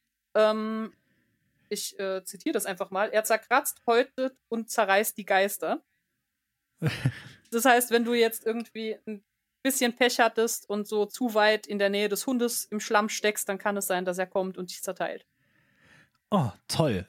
Was? Und äh, das ist, äh, äh, das ist im Film, muss ich mal ganz kurz anmerken, eine wunderschöne Bebilderung. Der Hund, das ist halt eine reine Puppe mit äh, Ja. Köpfen, so ein Marionette mäßig. Und er ist einfach so schön. Ich, ich habe mich richtig gefreut, als ich den gesehen habe. Man erkennt ihn sofort. ja. Okay, ist auch nicht so schwer, einen dreiköpfigen Hund, den erkennt man meistens, aber es ist toll. Also guck den Film. Ja, also tatsächlich, der Film ist sehr empfehlenswert. Vor allen Dingen, wenn ihr dann wisst, worum es ungefähr geht, dann findet ihr euch im Film auch sehr gut zurecht. Genau, und wir äh, erklären euch ja gerade alles, ne? Sehr bemüht. Ähm, wir gehen weiter in den äh, vierten Höllenkreis, Geizige und Verschwender. Ich persönlich finde, das ist mitunter einer der angenehmsten Höllenkreise, theoretisch. Ähm, Ich auch ein bisschen, ähm, ein bisschen äh, äh, schon fast lustig. Da ist so ein bisschen Ja. auch diese, diese, also das ist der Kreis, äh, ich versuche es mal gerade zusammenzufassen, so wie ich es verstanden habe. Hier gibt es zum einen die, äh, also der Kreis wird auf Wikipedia zumindest bezeichnet als Gier und hier gibt es die zwei Gruppen, die Verschwenderischen und die Geizigen. Weil beides ist falsch. Du darfst weder zu viel ausgeben noch zu wenig. Ich hoffe, da wird nicht auf den Cent genau geguckt. Wenn ich auf meine Filmsammlung gucke, komme ich, glaube ich, in diesen Kreis. Ähm, Du könntest es schlechter treffen, was das angeht. das stimmt. Und hier werden beide Gruppen äh, äh, natürlich nackt, wie alle, äh, von wilden Hunden verfolgt. Und sind Hunde, Wölfe von irgendwelchen Tieren verfolgt und rennen vor denen weg, bis sie sich irgendwann treffen und sich dann gegenseitig anschreien. Äh, äh, die einen, warum hortet ihr? Und die anderen, warum verschwendet ihr? Und äh, dann geht's nochmal weiter. Ja, also ähm, ich muss jetzt ehrlich sagen, ich erinnere mich nicht unbedingt an die Hunde, aber es ist so, dass ähm, zusätzlich sollen diese Leute schwere Lasten durch den Höllenkreis bewegen. Also vermutlich. Ah, ich hatte es falsch rum im. Kopf. Ja, Genau, also ähm, das, das ist auch das, was da hauptsächlich passiert. So die einen versuchen das zu horten und die anderen versuchen es auszugeben und immer wenn sie aufeinandertreffen, zerren eben beide an diesen Säcken und fangen an miteinander zu streiten. Und bei, bei, der, bei der Szene habe ich nur gesagt, als ich das im Film geguckt habe, da fand ich so, weil das sind auch einfach ganz viele nackte alte Männer, die diese Säcke schieben. Und ich habe so gedacht, ich glaube, die schlimmste Bestrafung ist, direkt hinter einem vor dir zu sein und dem die ganze Zeit auf den Anus zu gucken, während der das Ding schiebt. Weil äh, da habe ich auch Genitalien gesehen, da bin ich mir ziemlich Ja, sicher. Ähm, Ich muss ehrlich sagen, ich finde den Höllenkreis ähm, persönlich am, mitunter am unterhaltsamsten, weil die Leute in den anderen Höllenkreisen, die wissen sehr sicher, dass sie hier bestraft werden. Also, ich weiß nicht, wenn ich durchgehend ja vom Regen mit dem Gesicht in den Matsch gedrückt werde, ja. ähm, dann ist mir klar, das äh, ist eine Bestrafung. Wohingegen hier die Geizigen und die Verschwender so beschäftigt sind, miteinander zu streiten, dass sie eigentlich ihre Strafe nicht so wirklich, sag jetzt mal, genießen können. Also, ja, das stimmt. ähm, Also es ist auch eine gute Idee, zwei Gegensätze einfach direkt zusammenzusetzen und zu sagen, da macht.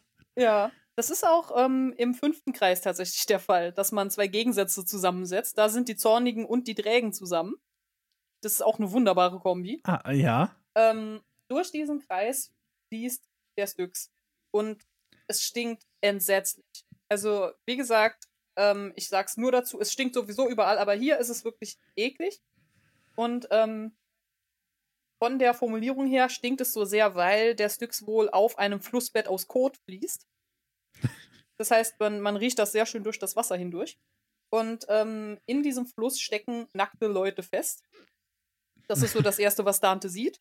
Die sich durchgehend erstmal mit den Händen schlagen, aber wenn die Hände nicht, reißen, äh, nicht reichen, dann schlagen sie sich auch gerne mit dem Kopf oder versuchen sich zu beißen. Das heißt, in dem, also wenn du ein Zorniger bist, ist dein Problem in diesem Höllenkreis, abgesehen vom Gestank, die anderen Leute in diesem Höllenkreis, die dich die ganze Zeit prügeln. ähm, und während man dann so durch diesen Kreis durchwartet, wird erklärt, ja, übrigens, Dante, hier sind ja nicht nur die Zornigen, die Trägen sind auch da. Und Dante guckt und sieht die nicht. Ja, die Trägen liegen unterm Wasser des Flusses. Das erkennt man an den Bläschen, die teilweise hochkommen. Ähm, weil die im Leben resigniert haben, sollen sie jetzt im Tod vor Trauer im schwarzen Kot ersticken. Also, das ist natürlich Yay. wundervoll. Ja, da sind wir jetzt auch wieder sehr beim Ekel. Ja. Ähm, Nochmal äh, für alle, die es nicht genau wissen, der Styx ist, soweit ich weiß, eigentlich der Fluss in die Unterwelt, in den Hades, ne? Ja, einer der vielen. Also Genau, der Hades hat mehrere auch. Ah, okay, genau. Und da ist ja aber, das ist dann der Fluss, wo quasi, wo man dann in, in einem Seefahrer sogar Geld geben muss, damit der einen rüberschippert. Ne? Ja. Und ähm, passiert das auch hier? Also Ähm, äh, Ja, also passen wir da mit unserem Bus überhaupt auf das Boot? theoretisch ist das schon passiert, aber wir werden mit dem Bus öfter Boot fahren, weil es gibt mehrere Flüsse in der Hölle. Also ähm, wenn man im Vorraum steht äh, und erstmal rüber in die Hölle will, muss man mit, ich glaube, mit Charon dort schon übersetzen über den Acheron. Mhm. Der fährt uns, ähm, das ist auch im Film, ist das wunderbar, wenn man sich so Charon vorstellt, den, den mystischen Fährmann. Und das ist im Film einfach so ein dicker Mann der so mit einer weißen Windel und einem weißen Rauschebart über diesen See paddelt. Das ist ganz Ja. großartig. Und, und die Ähm. ganzen Leute versuchen aufzuspringen. ja. Und hier ist es jetzt auch, äh, auch auf dem, auf dem äh, Sticks, aber so, ähm, äh, äh, also der, der Zusammenhang ist jetzt nochmal so ein bisschen, hier werden jetzt Welten vermischt. Also Ja. wir sind hier in der Hölle, aber das ist einfach der Fluss Styx, der eigentlich Hm. im Hade was Griechisches ist und gar nichts mit der christlichen, äh, mit dem christlichen Glauben zu tun hat. Äh, aber der ist bekannt, der ist cool, den schreiben wir mit rein. Ja, also vor allen Dingen auch, man muss ja überlegen, Dante ist eben Dichter. Und die großen Dichter waren die aus der Antike, die man kannte. So, Ovid hat Metamorphosen geschrieben. Ähm, Vergil hat die Aeneis geschrieben. Homer hat Mhm. äh, Odyssee geschrieben. Oh mein Gott, die ganzen Mhm. großartigen Leute, aber leider alles Heiden. Das heißt, diese ganzen tollen Ideen und Bilder, die die hatten, muss ich jetzt, wenn ich die benutzen will, irgendwie in mein christliches Weltbild reinzwängen. Und Mhm. Dass man dann sagt, ja, die Unterweltsflüsse, die fließen in der Hölle, das, ja, macht Passt, durchaus ne? Sinn. Passt. Okay, dann gehen wir weiter. Genau, wir kommen in, ähm, in eine ganz unterhaltsame Sache. Das ist einfach eine Stadt mitten in der Hölle, die Dies Mhm. heißt. Das hat sich mir persönlich nie erklärt, bis ich jetzt vor kurzem endlich mal rausgefunden habe. Die ist benannt nach einem römischen Totengott oder Unterweltsgott. Okay. Also deshalb kommt diese Stadt hier vor. Ähm, es gibt ein kleines Intermezzo, dass unser Bus nicht durchstehen muss, weil als Dante und Vergil ankommen, die Stadt ist ähm, voll mit kleinen Teufeln, die einfach sagen, ihr kommt hier nicht rein und die Tür zumachen. Und Vergil versucht sie zu überzeugen, allerdings das klappt nicht so wirklich, sie hören nicht auf ihn. Also muss Vergil einen Engel rufen und der Engel macht die Tür auf und dann kann man weiter. ähm, das nimmt auch den Großteil tatsächlich des äh, jeweiligen Gesanges ein, dass man da vor einer Tür steht, durch die man nicht durch kann. ähm, wenn man es in die Stadt hinein schafft und wir tuckern einfach durch die offene Tür jetzt da durch. wir, wir, haben, wir haben vorher Tickets geholt, das ist alles abgeklärt. Alles, ja, alles gut. In diesem Höllenkreis, beziehungsweise hinter den Mauern der Stadt, werden die Heretiker bestraft. Und das sind in der ähm, Commedia besonders die Epikureer. Weil die Epikureer haben es gewagt zu sagen, dass die Seele mit dem Körper stirbt und wir unsere Zeit auf der Erde besser mit Dingen verbringen, die uns Spaß machen. Mhm. Das kann man so nicht stehen lassen. Vor das allen Dingen geht ja nicht, gar nicht. ja, als guter Christ, der man glaubt, dass die Seele in den Himmel gehört und der Körper auf der Erde bleibt, das kann so nicht funktionieren. Ähm, die Strafe ist, man sieht eine Landschaft aus halb offenen und teils offenen Steinsärgen, aus denen Feuer herausdringt. Und man hört die Leute in diesen Särgen schreien. Und es wird gesagt, äh, was zusammengehört, wird zusammen begraben. Das heißt, da sind mehr als eine Person in den jeweiligen Steinsärgen Mhm. was eventuell auch erklärt diesen kleinen, äh, sehr lustigen Einschnitt im Film. So eine Person kommt aus ihrem Steinsack hoch, redet mit Dante und plötzlich kommt eine zweite Person aus demselben Steinsack Ja, und man denkt, wo kommt denn der her? Ähm, der liegt da mit, ja. ja, in, also in der Komödie ist es tatsächlich etwas beengter, weil manchmal sind die da mit tausend Leuten in einem Steinsack begraben. Ah, okay, ja, das ist ein bisschen enger als zu zweit. Ich dachte, Ja, das ist ja noch ganz kuschelig. wenn, wenn, wenn man sich sehr gut anstellt, kommt man dann vielleicht irgendwann in den, in den Kreis der Lust. Ja, kann mal. ja also apropos kuschelig, ähm, diese Särge sind auch unterschiedlich heiß, je nachdem, wie deine Heretik einzustufen ist. Ähm, wenn das besonders fahrlässig von dir war, dann sehr heißer Steinsack. Und bei denen. ich glaube, im Film kommt da sogar Flammen raus teilweise, ne? Ja. Das ist großartig gemacht. Im Film ist auch, dann wird das schnell mal rot eingefärbt, damit uns klar ist, es ist wirklich heiß dort. Ja. Ähm, die haben auch tatsächlich ähm, einen, wie soll ich das sagen, einen Zusatz in ihrem Höllenvertrag drin. Und zwar wird bei denen festgelegt, dass wenn das jüngste Gericht kam, ähm, dann ist es Mhm. ja normalerweise so, dass alle Seelen neue Körper erhalten. Das, also im christlichen Glauben, du bekommst, also die Auferstehung der Leiber heißt nicht, dass die Skelette aus den Gräbern hochkommen, sondern das Schade. heißt, ja, schade. Das heißt eigentlich, dass du ähm, einen neuen, von Gott gegebenen Körper quasi bekommst. Der schon Mhm. deinem alten Körper irgendwie gleicht, aber er ist ein bisschen besser. Es geht dir halt wieder alles gut. Du bist nicht wieder Genau. die 80-jährige alte Frau, die damals gestorben ist, sondern ja. Und für diesen Fall, dass dieses jüngste Gericht war, gibt es hier eine Extraklausel, ähm, weil wenn du in diesen Steinsärgen lebst und du vorher nicht daran geglaubt hast, dass es sowas wie Seele-Körpertrennung gibt, dann machen sie deinen Steinsackdeckel zu und dann wirst du im Dunkeln gekocht. Aber jetzt hast du ja deinen göttlichen Körper. Das heißt, du kannst auch nicht sterben, aber du spürst das sehr viel deutlicher. Yay. das ist wunderbar. So. Okay. Eine weitere Flussfahrt später über den Legeton, ähm, die Mhm. bei uns auch ohne großartige Probleme funktioniert, ähm, kommen wir in den siebten Kreis. Und ab dem siebten Kreis wird uns klar, dass Dante mit seiner Durchzählung ein wenig schummelt.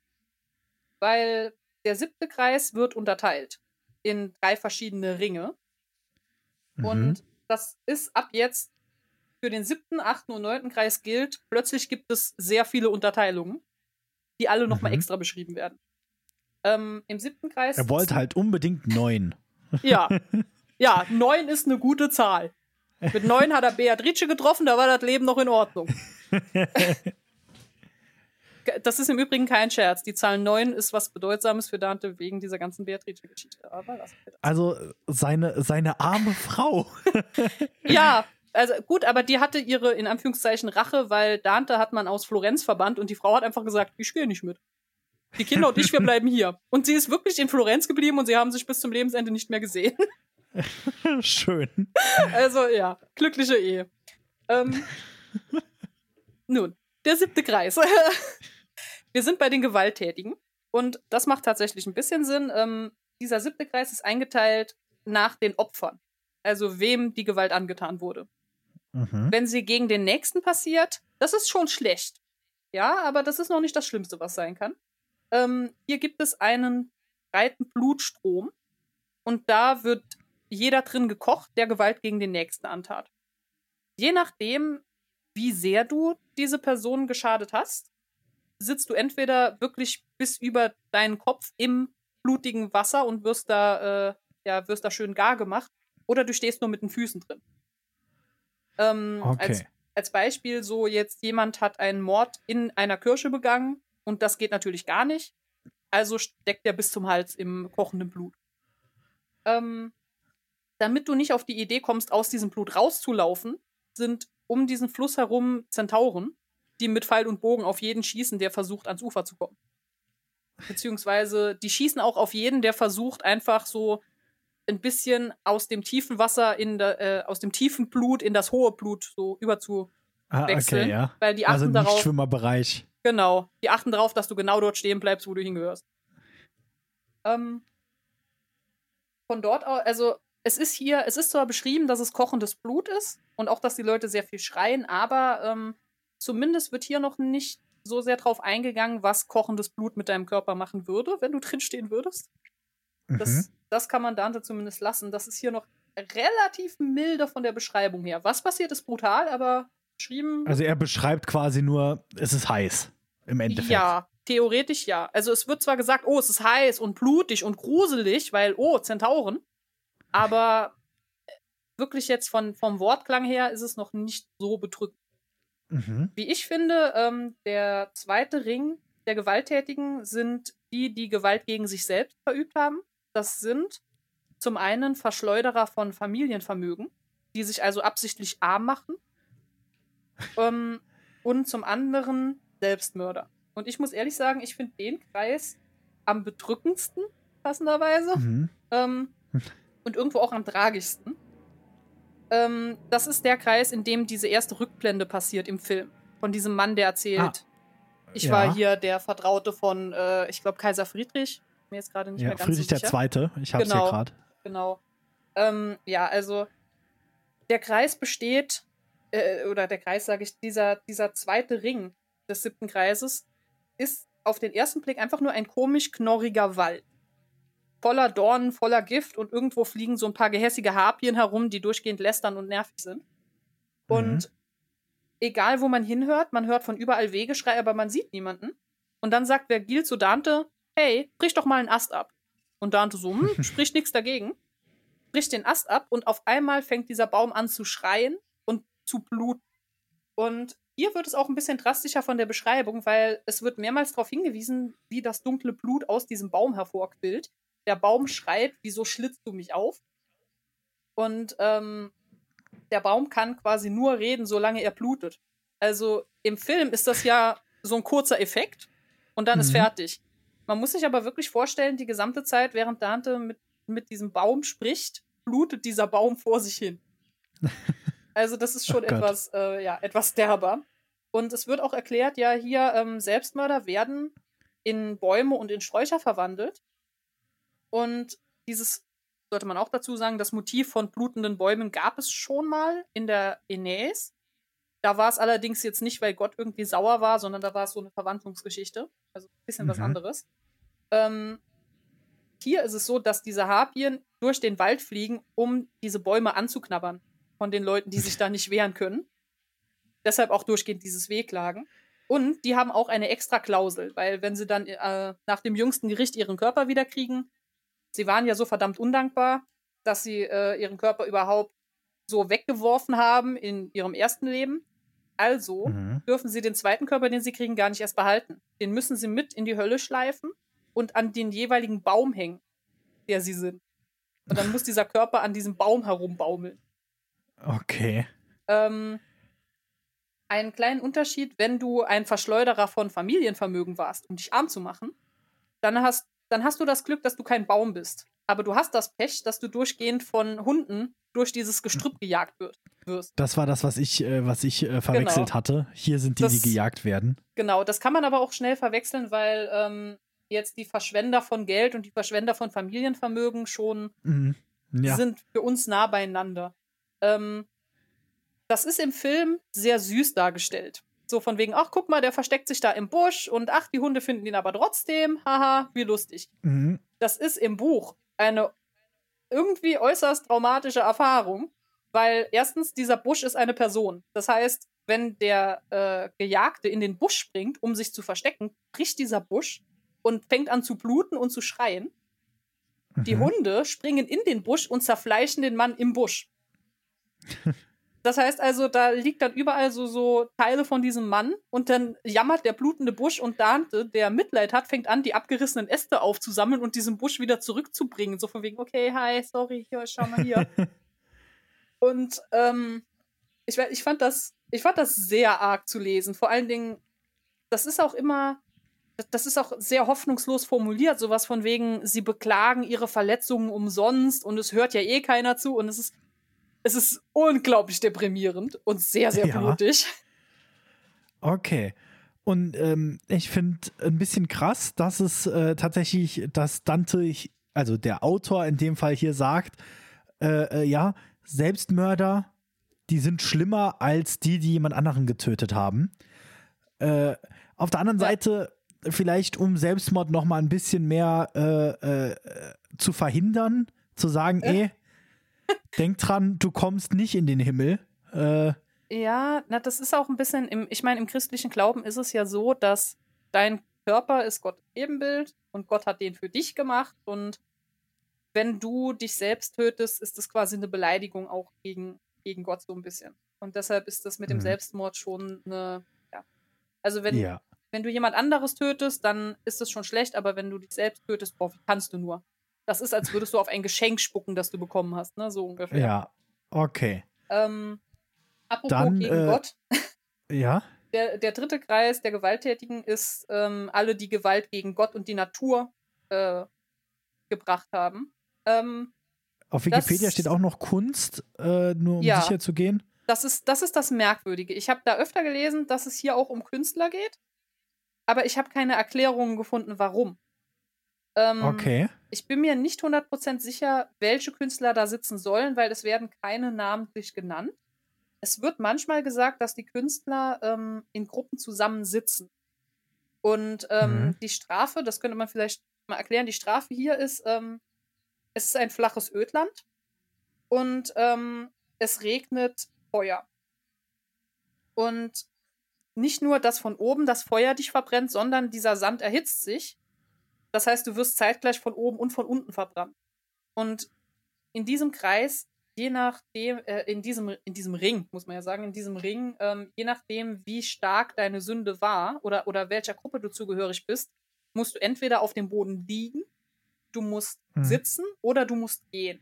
Die Leute, die gehen, sind natürlich fein raus, weil die können so ein bisschen dem Feuer entgehen. Die, die liegen, die haben Ist halt über Pech. heißen Sand laufen, ne? Genau. Kennt man ja, hat jeder schon mal gemacht. ist, Ja. ist unangenehm, aber wenn man hüpft, dann ist es immer nur so kurz. Ja, ja, exakt das. Ähm, die Leute, die liegen, das sind wirklich die Gotteslästerer. Also, und das ist, das ist Mhm. wenigstens eine amüsante Episode, weil Dante da auch mit jemandem spricht, der einfach so absolut unbeeindruckt aussieht. Und ähm, während er mit ihm spricht, fängt er an zu brüllen, so, äh, ich werde mich trotzdem hier nicht den Göttern fügen, die können mich mal und fängt an zu fluchen. Und dann so, okay, gut. Und das ist, ähm, soweit ich das im Kopf habe, ist das, glaube ich, ein antiker König, der dort liegt und der Äh. so, so, so flucht. Also der ist da schon eine ganze Weile und der ist trotzdem noch äh, sehr auf Krawall gebürstet. Hier, hier steht Kapaneus, ähm, Genau, genau. der äh, die Sieben gegen Theben äh, klingt auch wie so ein äh, Krieger der Sieben gegen Theben. Das klingt auch irgendwie so wie so ein Actionfilm. Und jetzt neu, die Sieben gegen Theben. Ja. Aber äh, genau. Die, ähm, das Problem, also das, was ich ein bisschen merkwürdig finde in diesem Kreis, die Leute, die äh, sitzen, das sollen die Künstler sein, aber über die Mhm. wird wirklich nichts gesagt. Also es wird einfach nur gesagt, die sitzen da. Und Mhm. nicht wirklich charakterisiert, warum jetzt genau. Ähm, Ähm, in äh, ganz kurz, auf Wikipedia steht hier, die Gewalttätigen gegen die Kunst, die das Enkelkind Gottes ist, wie in Kanto Ah. 11 erklärt, also im Oha. elften Gesang. oh, was? Äh, Gut, das ist, das steht hier. Das ist ja. interessant, weil, ähm, also vielleicht auch zur kleinen Orientierung, wir sind momentan in Gesang 14. Ja. Also das heißt, das muss dann, ähm, ich schau mal gerade, was bei Gesang 11 war. Gesang 11 ist, ich glaube ich, gerade bevor man zu den Gewalttätigen kommt. Ähm, äh, das ist, genau, es ist Häresie. genau, Äh, ja, und also hier- das, da Hier steht, also in, in der Quelle in Wikipedia steht, äh, dass, dass äh, Virgil äh, behauptet, dass es nur zwei legitime Quellen des Reichtums gibt. Natürliche Ressourcen, also Natur, und menschliche Arbeit und Aktivität, also Kunst. Ähm, der Wucher, der im nächsten Kreis bestraft werden soll, ist daher ein Vergehen gegen beide. Er ist eine Ah. Art Blasphemie, da er ein Akt der Gewalt gegen die Kunst ist, die ein Kind der Natur ist und die Natur stammt von Gott ab. okay, Okay. ist das wenigstens geklärt. Also, Ja. Ist vielleicht auch nochmal interessant, weil die Leute, die gehen, die hier am feinsten raus sind, ähm, werden in alter Tradition als Sodomiten bezeichnet.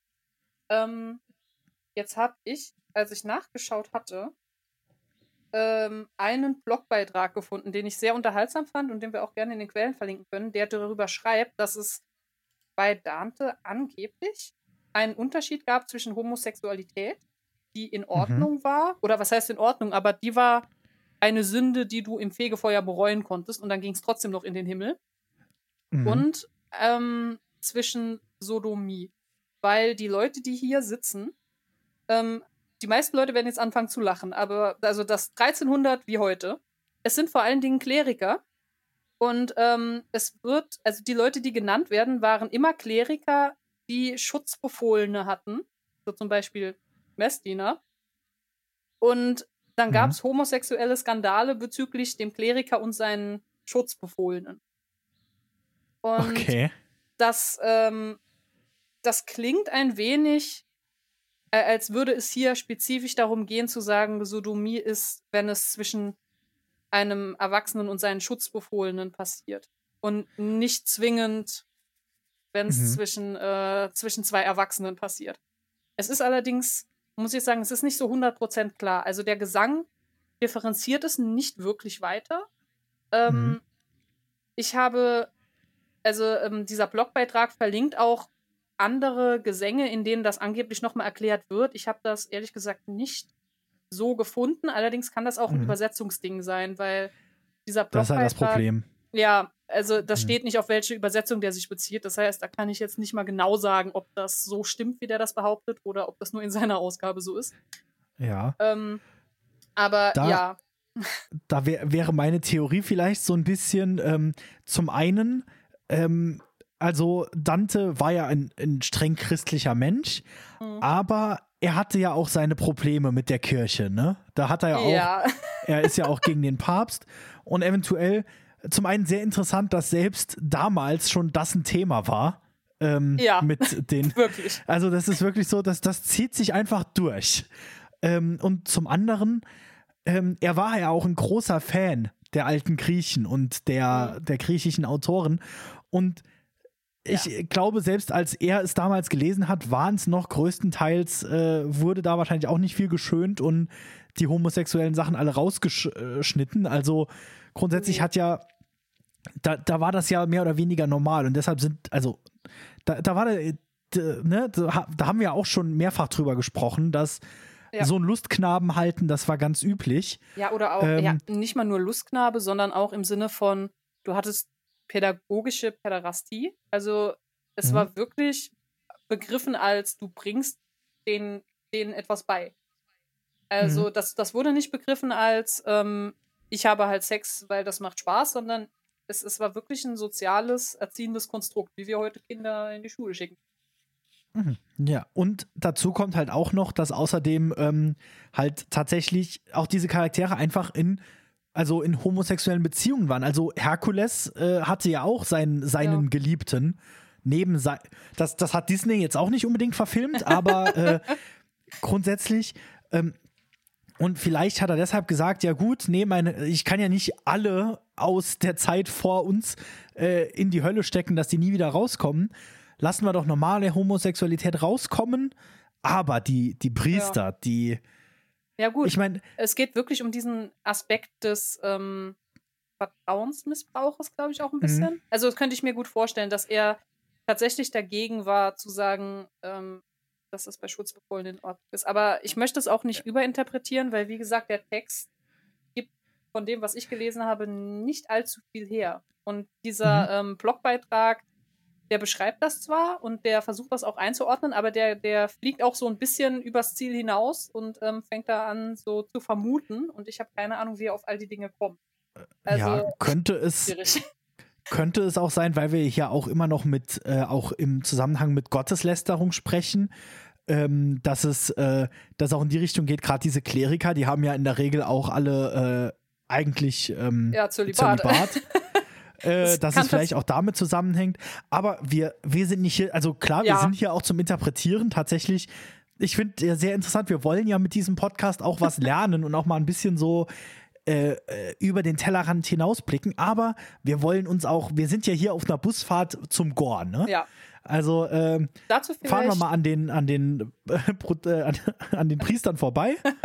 Wir können, wir können vielleicht dazu sagen, dass hier ist der erste Kreis, in dem, in dem zumindest Effekte von Gore erklärt werden. Also, weil es regnet Mhm. die ganze Zeit Feuer und es wird gesagt, dass man die Leute hier, also diese Schatten, Dante hat ohnehin öfter Probleme, die Schatten zu identifizieren, aber hier ist es so, dass er wirklich jemandem, den er kennt, ins Gesicht schaut und nicht erkennt, wer das sein soll, weil das Feuer so viele Narben reingebrannt hat, dass diese Leute nicht mehr zu identifizieren sind.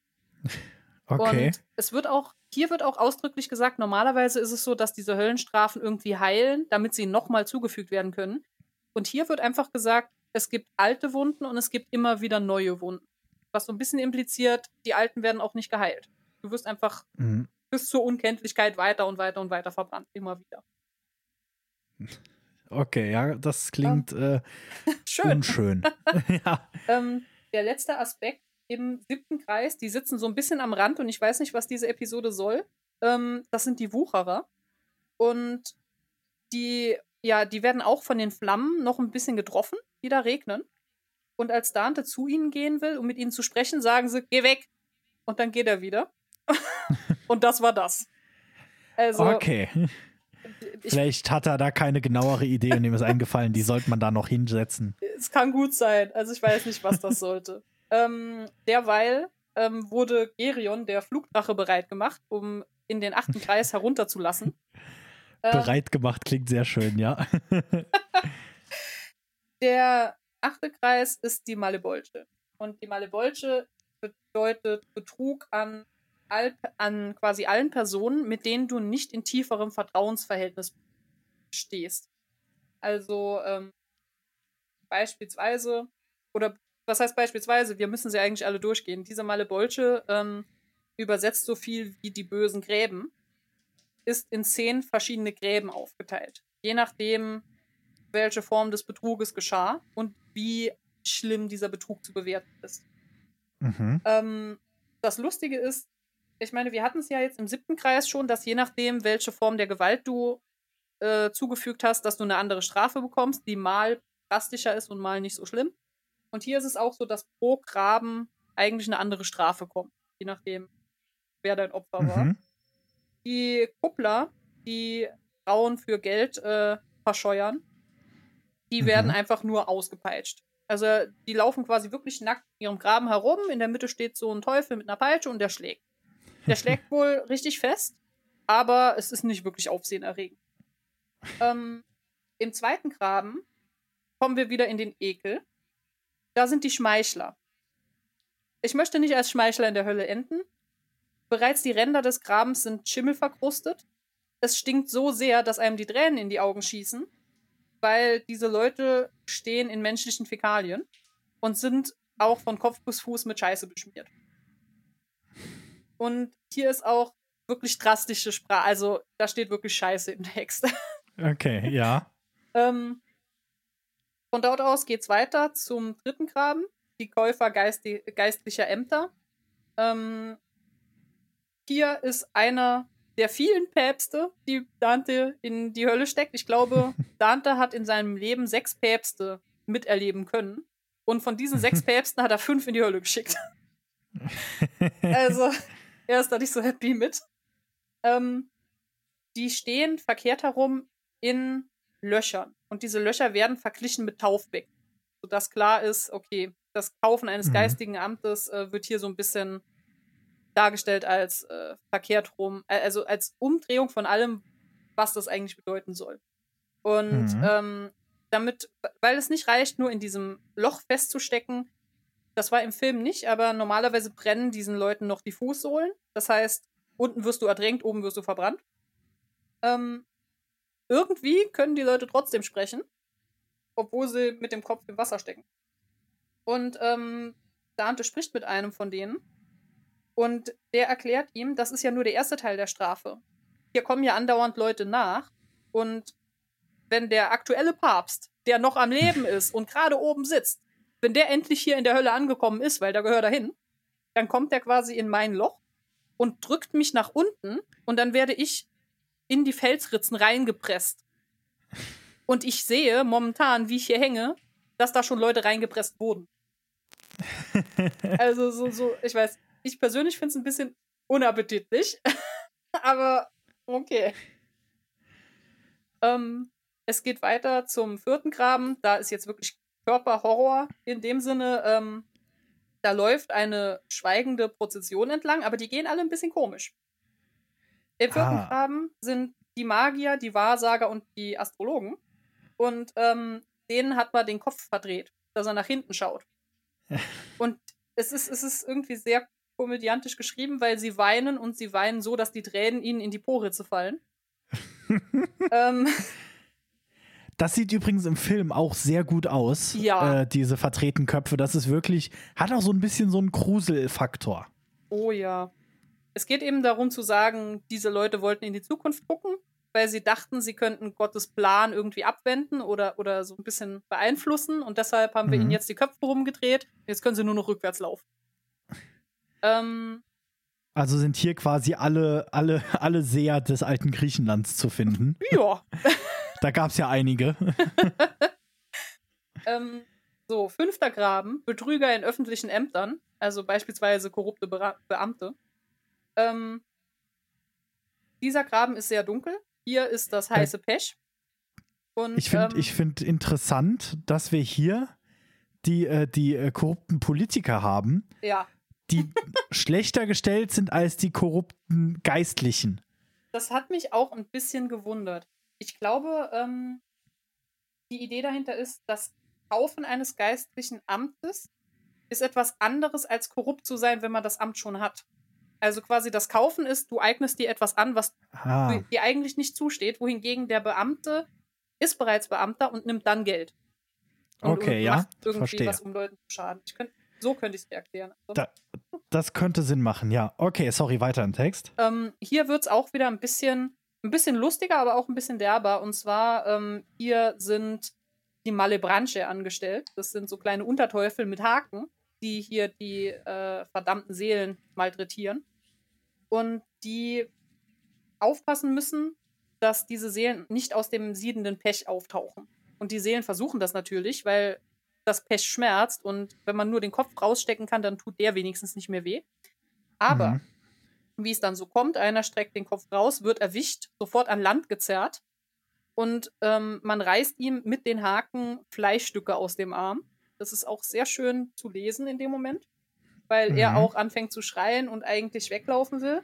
Und ähm, ja, man überlegt schon, oh, ziehen wir ihm jetzt die Haut ab, reißen wir ihn in Stücke, was wollen wir machen? Er entkommt ihnen gerade so. Und das war auch so ein Punkt. Im Film ist nicht so 100% klar, was hier passiert, weil diese Teufel sind ja dazu da, mit Dante und mit Vergil durch die Hölle durchzugehen. Die werden im Film auch, wird glaube ich sogar gesagt, ne, diese Teufel werden die jetzt begleiten durch diesen Graben. Mhm. Und plötzlich heißt es, oh, Dante und Vergil werden von den Teufeln gejagt. Sie müssen fliehen. Und du denkst dir, was? Warum? ähm, ja, das ist im Buch so, dass die Teufel ähm, sind sauer, dass diese Seele ihnen entwischt ist und versuchen die Seele nochmal zu fangen und stürzen dabei selbst ins Pech. Und in dem Moment wird dann ernsthaft erklärt, dass diese Höllenstrafen auch auf Teufel wirken, weil es wird gesagt, dass diese Teufel bei lebendigem Leib gekocht werden. Und das ist auch sehr schön beschrieben, so von wegen, äh, sie sind jetzt ganz gar unter der Hautkruste. so, mm, oh. lecker. Lecker. Ähm, die Reaktion von Dante und Vergil ist, deren Problem. Und dann gehen sie einfach. Und nach, nachdem sie ein Stück gegangen sind, sagt Dante so, hör mal, ich weiß ja, wie Teufel sind. Könnten die uns das jetzt nicht übel nehmen? Also wir hatten keine Schuld daran, dass sie da reingefallen sind, aber die sind bestimmt nachtragend. Und ja, tatsächlich, das ist der Grund. Also die sind genervt, weil sie denen jetzt anlassen wollen, hey, wegen euch sind wir da reingefallen. Und deshalb fliegen okay. sie ihnen nach. Also nur, dass man den Part vom Film wenigstens versteht, weil das ist im Film nicht erklärt. Ja, okay.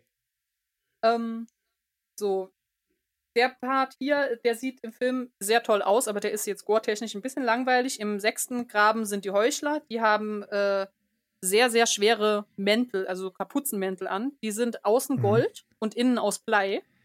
Und die müssen sehr langsam gehen, weil das Gewicht sie so runterdrückt. Aber man hat den Hohepriester Kaiphas, der so verantwortlich war, dass man den Jesus äh, ans Kreuz genagelt hat. Mhm. Den hat man hier in Kreuzformation auf den Boden ge genagelt. Und ah. eigentlich soll diese Prozession mit diesen unglaublich schweren Mänteln über ihn drüber gehen und ihn langsam so den Brustkorb zerdrücken. Und ja. was auch immer sie sonst finden und draufgehen. Im Film hat man sich das nicht so getraut. Im Film tippeln sie so ein bisschen pikiert um ihn herum, wenn sie zu ihm kommen.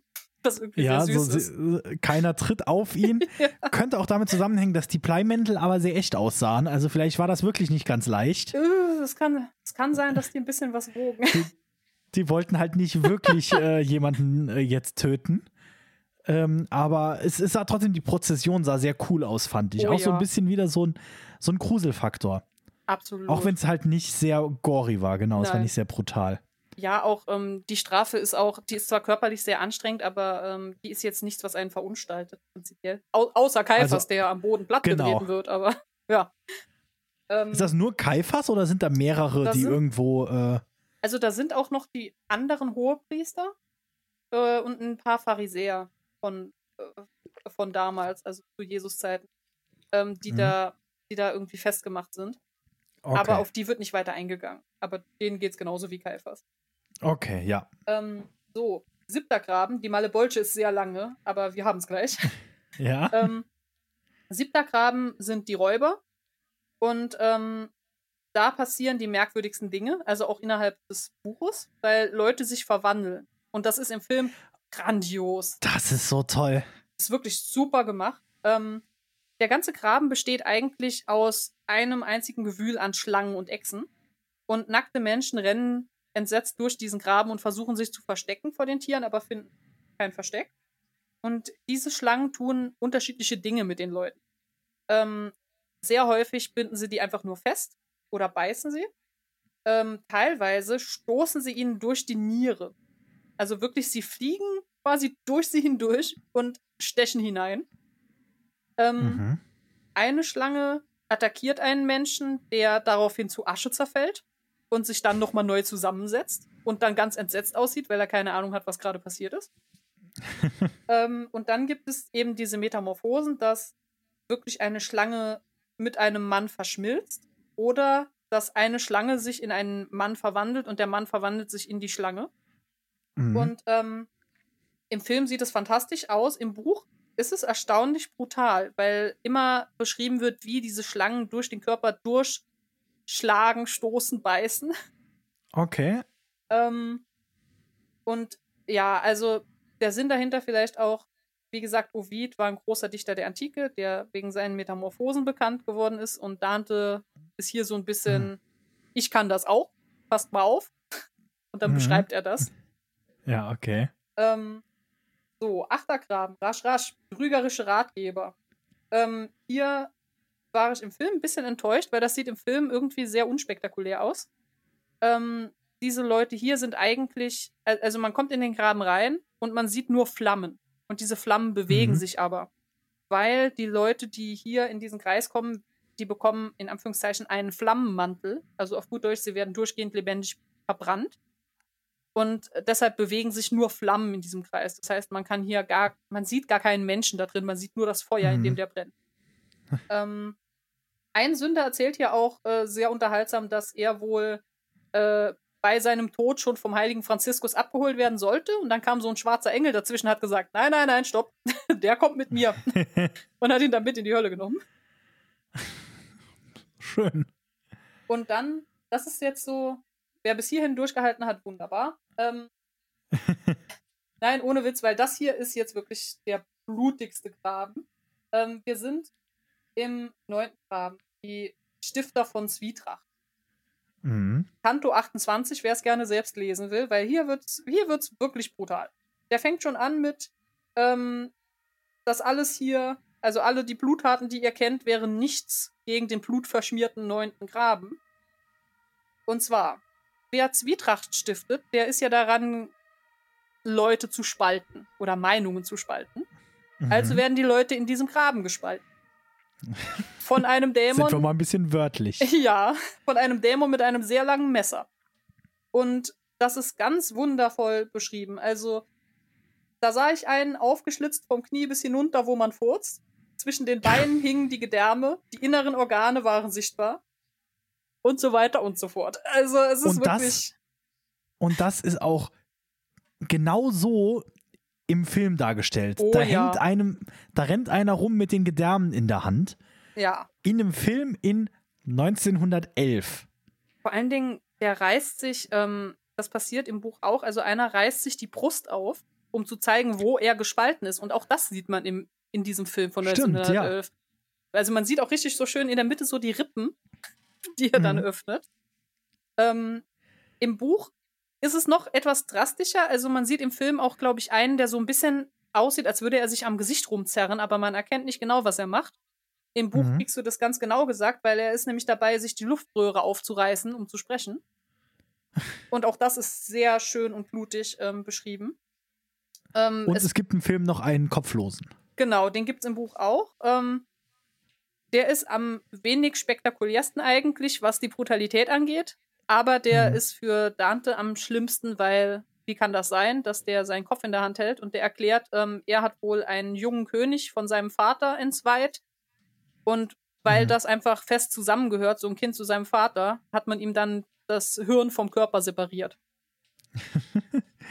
okay, das ist im Film sehr schön dargestellt. Äh, oh, also ja. ähm, da, da sieht man halt einfach, wie, wie, wie einfach es eigentlich ist. Die sind halt von einem schwarzen Hintergrund und es ist, ich bin mir ziemlich sicher, dass da einer einen kompletten schwarzen Einteiler anhatte. Ja. Und der andere einfach eine schwarze Maske überm Kopf. Man sieht es aber nicht. Also, wenn man, man den Film schaut, nicht. sieht es aus, als wäre der unsichtbar. Ja, also, als wäre der. Der Kopf bewegt sich halt so ein bisschen, als würde er selbst Beine haben und laufen. Und genau. das ist halt das, ja. Ich, ich wollte gerade sagen, von den Bewegungen her kann man drauf kommen, wobei das aber auch, wenn man es von weitem sieht, ist es schon gut gemacht.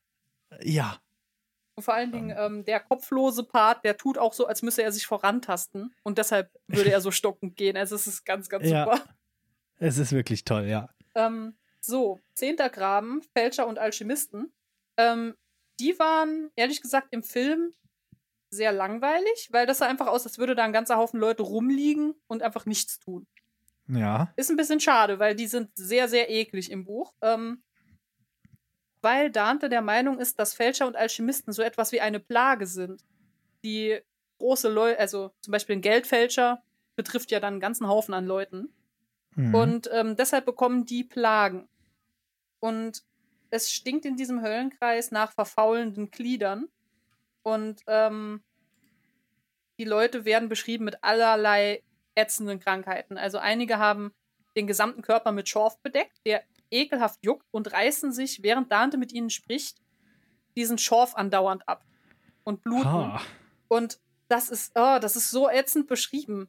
Also es wird verglichen damit, einen, einem Fisch von, von seinen Schuppen zu befreien.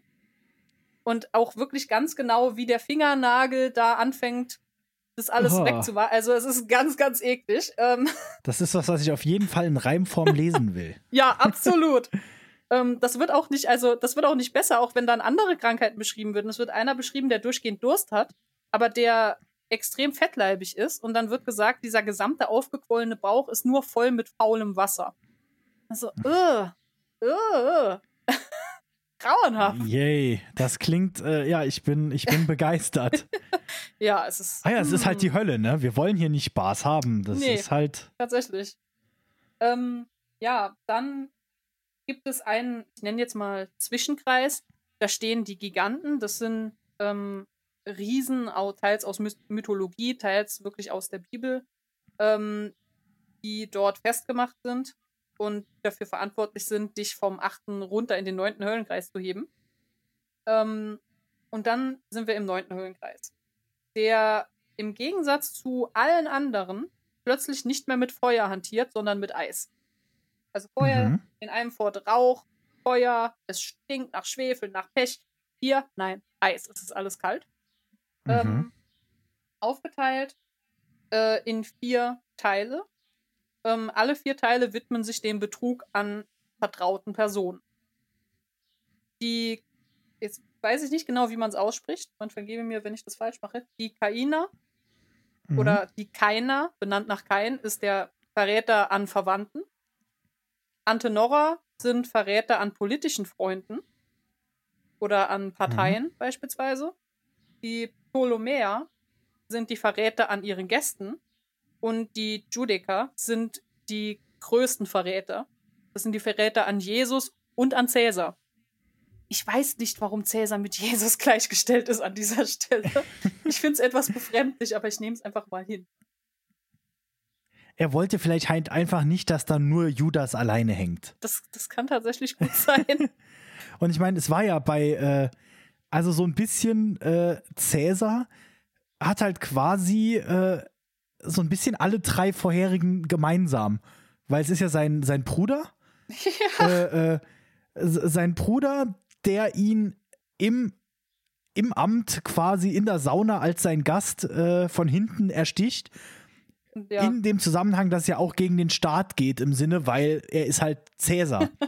Von daher, es Ja, ist so ein passt. bisschen, es sind alle drei vorherigen dabei. Wo steckt man den jetzt hin? Der kann ja nicht in allen drei gleichzeitig sein. ja gut, er käme in das, was am schlimmsten wäre. Das wären Verräter an Gästen, aber er bekommt einen Sonderplatz. Also, Genau, weil er, Ähm. weil er so in allem drin ist, genau.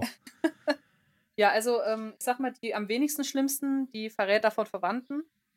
Ähm, äh, vielleicht sage ich zuerst vor, alle hier haben theoretisch dieselbe Strafe. Also es ist ein riesiger gefrorener Eissee und diese Personen sind in verschiedenen Posen in diesem Eissee festgefroren. Die Verräter von Verwandten sind so festgefroren, dass die Köpfe rausschauen. Ähm, weshalb Dante zum Beispiel jetzt auch über einen stolpern kann und den treten kann. Ähm, Wortwörtlich. ja, das ist im Buch erstaunlich krass. Also im, abgesehen davon, dass es im Buch heißt, ähm, ich stolperte über ihn, ob, ob absichtlich oder versehentlich, kann ich nicht sagen. Was soll das heißen? Du weißt nicht, ob du absichtlich auf ihn getreten bist. Sowas solltest du wissen. Ähm, er fragt den, äh, also dieser Kopf beschwert sich, hey, wieso trittst du mich? Was fällt dir ein? Und Dante fragt dann so, wer bist du? Und dann sagt der Kopf, sag ich nicht. Und Dante rastet vollkommen aus. Also der, der fängt an, diesem Typ Haare vom Kopf zu reißen. Ich reiße so lang, bis du sagst, wer du bist. Ich weiß doch, dass ich dich kenne. Und, und in dem Moment so, äh, also ich fand es zuerst so, ich habe das gelesen, habe gedacht, was ist jetzt los? so, Nanu? Und ähm, irgendein anderer Kopf ruft dann rüber, was soll denn das Gejaule? Und, und ruft den Namen, damit klar ist, wer das ist. Aber ja, sehr, sehr merkwürdig. Ähm, in der Antenora finden wir Ugolino. Das ist so mitunter einer der bekanntesten. Ähm, Ugolino ist an einen anderen Mann festgefroren. Die sitzen da irgendwie so zu zweit. Mhm. Und das wird zuerst so beschrieben, dass man die Namen dieser Personen nicht kennt. Es wird zuerst nur beschrieben, was die machen. Da sind zwei festgefrorene Männer und der eine schlägt dem anderen durchgehend die Zähne in den Nacken und in den Schädel und frisst langsam daran ab. Was auch sehr bildlich im Film dargestellt ja. ist. Also auch wirklich äh, nochmal sehr gory und sehr brutal. Vor allem für einen Film von 1911. Ich, ich wollte gerade sagen, vor allen Dingen dafür. Hm. Man sieht ja richtig so die Schädeldecke in diesem Film. Mhm. Ja, stimmt. Ähm, und Ugolino ist übrigens dann der andere, äh, der sogar so bekannt ist, dass er ein Flashback verdient hat. Ja, genau. Im Film, ähm, genau. Der ist auch in der Comedia der Sünder, der den längsten Monolog hält über das, was ihm passiert ist. Ähm, mhm. Das ist also durchaus passend, dass der dann auch in der Verfilmung so einen sehr langen Flashback bekommt. Ähm, er frisst an seinem Erzfeind Ruggieri. Das war mal ein Erzbischof, das heißt, wir haben mal wieder kirchliches Personell in der, in der Hölle. Mhm. Ähm, dieser Ruggieri ist dafür äh, verantwortlich, dass man Ugolino in einen Turm gesperrt hat mit seinen Kindern. Dann hat man nach ein paar Monaten Gefangenschaft die Türen und die Fenster zugenagelt und hat sie dort zum Verhungern gelassen.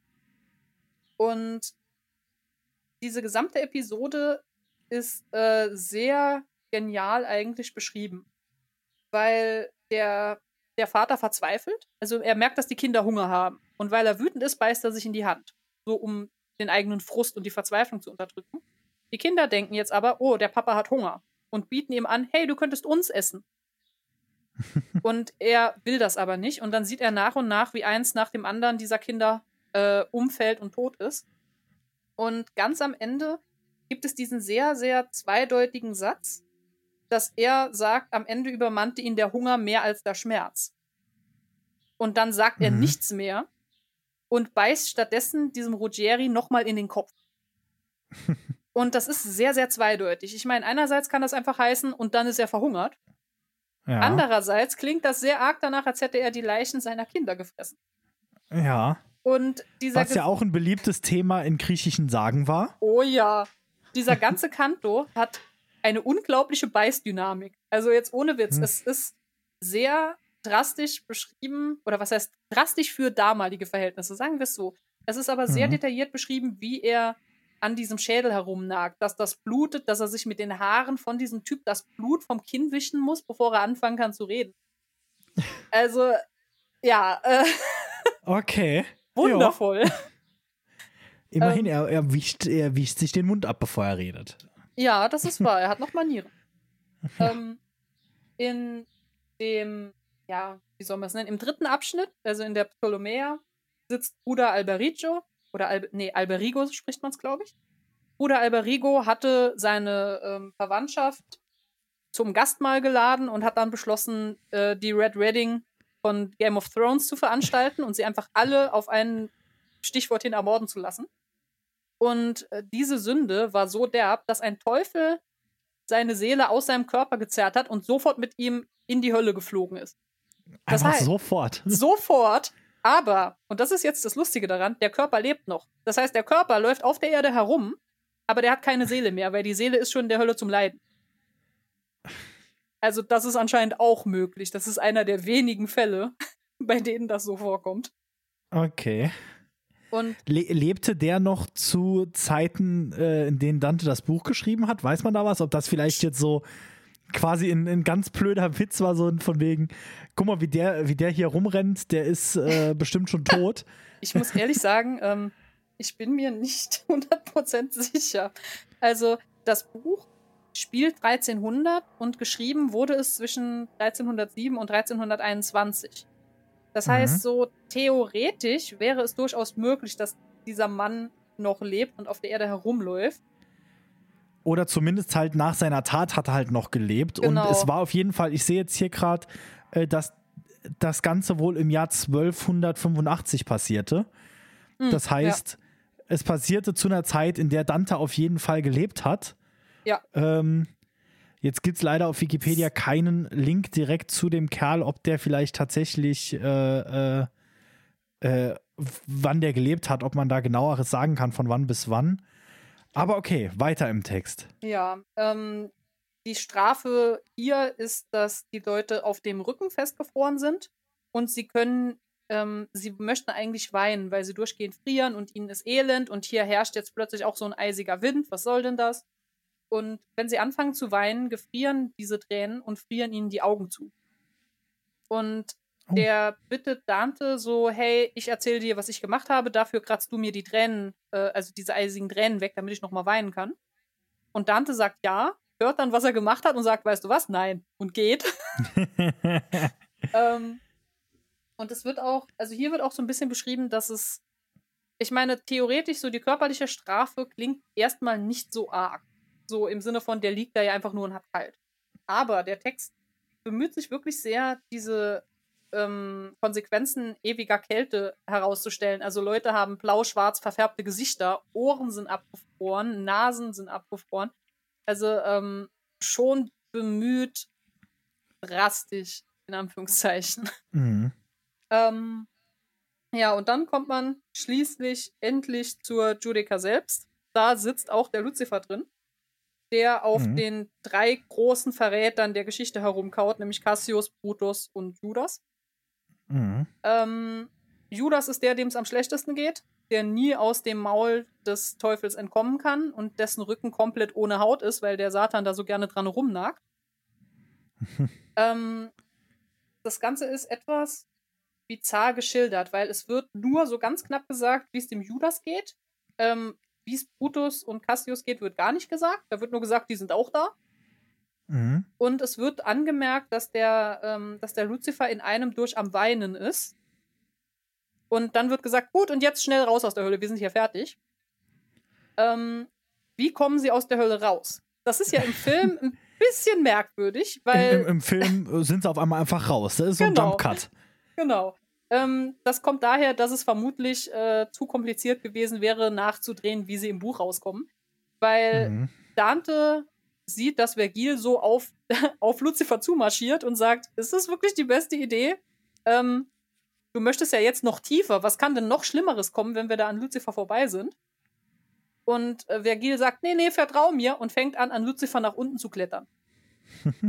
und dann, dann klettern sie diesen Leib entlang, was auch sehr schön lange beschrieben ist, und kommen am Erdmittelpunkt heraus, weil sie so tief runtergegangen sind. Und dann geht, geht man einfach auf die andere Seite des Erdmittelpunktes. Und Mhm. oh, super, jetzt sind wir draußen. Und dann können sie von dort aus quasi nach oben und sind wieder an der Erdoberfläche. Ah, ah, ja gut, ja, so geht das ja. Der Mittelpunkt, der ist ja relativ nah an der Oberfläche. Ja, so kann man das machen. Genau. Und, Und damit Damit sind wir sind durch. wir durch. ja, ich meine, hat ja jetzt auch gar nicht lange gedauert. Nein. Aber jetzt, bevor wir, bevor wir beenden, will ich jetzt kurz was ansprechen. Wir haben uns ja auch so auf die Fahne geschrieben, zu gucken, warum gibt es Gore? Warum macht man so brutale Sachen? Und ähm, meistens war es bis jetzt zur Unterhaltung, zum Spaß. Gerade die Regisseure und so, denen hat es Mhm. einfach Spaß gemacht, sowas teilweise sogar nicht mal als Horror angesehen. Ähm, hier ist es wohl ganz klar, ich meine, Dante war ein strenggläubiger Christ. Hier ist ganz klar der Gore und deshalb wird es wahrscheinlich auch selbst das Eis dann sehr drastisch beschrieben, weil wir hier in der letzten Stufe sind. Mhm. Der macht das zur Abschreckung. Es geht einfach Genau. drum, sei ein guter Mensch, sonst passiert dir das. Und, Und- deshalb wird es sehr genau beschrieben. Es ist auch ähm, in Anführungszeichen kreativer Gore, wenn er mal wirklich drastisch wird, Mhm. weil es immer im Verhältnis dazu passiert, was hat die Person getan. Also wenn Mhm. ein Schmeichler in der Scheiße steckt, soll das eigentlich zeigen, du steckst jetzt in dem, was du vorher verzapft hast. Ja. Und so wird es auch mit den brutalen Dingen. Also wie gesagt, diese zwiespältigen, äh, äh, zwiespältigen, ja, diese zwieträchtigen, die gespalten werden. Ähm, das ist ja auch ziemlich wortwörtlich, aber dass es dann so drastisch dargestellt wird, um zu zeigen, wie ätzend schlimm so eine Höllenstrafe ist. Und es wird auch immer wieder gesagt, dass es für die Ewigkeit ist. Also diese Leute haben keine mhm. Hoffnung darauf, dass das jemals aufhört und es werden einfach nur mehr Leute. Weil je mehr Leute sterben, desto mehr kommen in die Hölle. Mhm. Und das ist einfach sehr interessant, weil ich glaube, wir, wir sind jetzt bei äh, Folge 20 inzwischen. Und ich glaube, das ist jetzt somit das erste Mal, dass wir das zur Abschreckung gefunden haben. Wir kommen wenn ich es richtig im Kopf habe, nächste Woche auch nochmal auf das Thema Abschreckung. Mhm. Wenn wir dann äh, tatsächlich über Märchen reden. Das wird nämlich unsere nächste Folge. Ähm, ja, diese Folge ging jetzt ein bisschen länger. Hoffentlich ist das keine Abschreckung für euch. Ja, aber, aber einmal Hölle und zurück. Ja, genau. Wir haben hier eine Bustour durch die Hölle gemacht. All, in allen wichtigen Stops halt gemacht. Ja. Hier wurde nichts abgekürzt, wir außer waren, ein paar lange Monologe. Wir waren schneller als Dante. Ich glaube, Dante braucht zwei Tage, um durch die Hölle zu gehen. Wir haben es in knapp zwei Stunden geschafft. Ja, wir hatten halt einen Bus, ne? Wir mussten nicht gehen. Ja, ähm, deshalb äh, würde ich sagen, an dem Punkt dann vielen Dank fürs Zuhören, dass ihr so lange dabei geblieben wart. ähm, und ja, nächste Woche wird es dann ein bisschen lockerer. Da reden wir über Märchen, über Kindergeschichten. Das kann Schön. ja gar nicht brutal sein, oder Maike? Quatsch. dann würde ich sagen, äh, ja, nochmal danke fürs Zuhören. Wir hoffen, ihr schaltet auch nächste Woche wieder ein. Wenn ihr irgendwas zur Länge der Folge oder zu den Höllenqualen sagen wollt, ob Zuhören dieser Folge eine Höllenqual für euch war, oh. schreibt uns doch einfach eine Nachricht äh, per E-Mail fürchtenlehren at gmail.com oder einfach auf Instagram at fürchtenlehren, immer mit UE, weil Ü gibt es im Internet nicht. Ähm, und ja, wir hoffen, wir konnten euch auch diese Woche wieder das Fürchten lehren.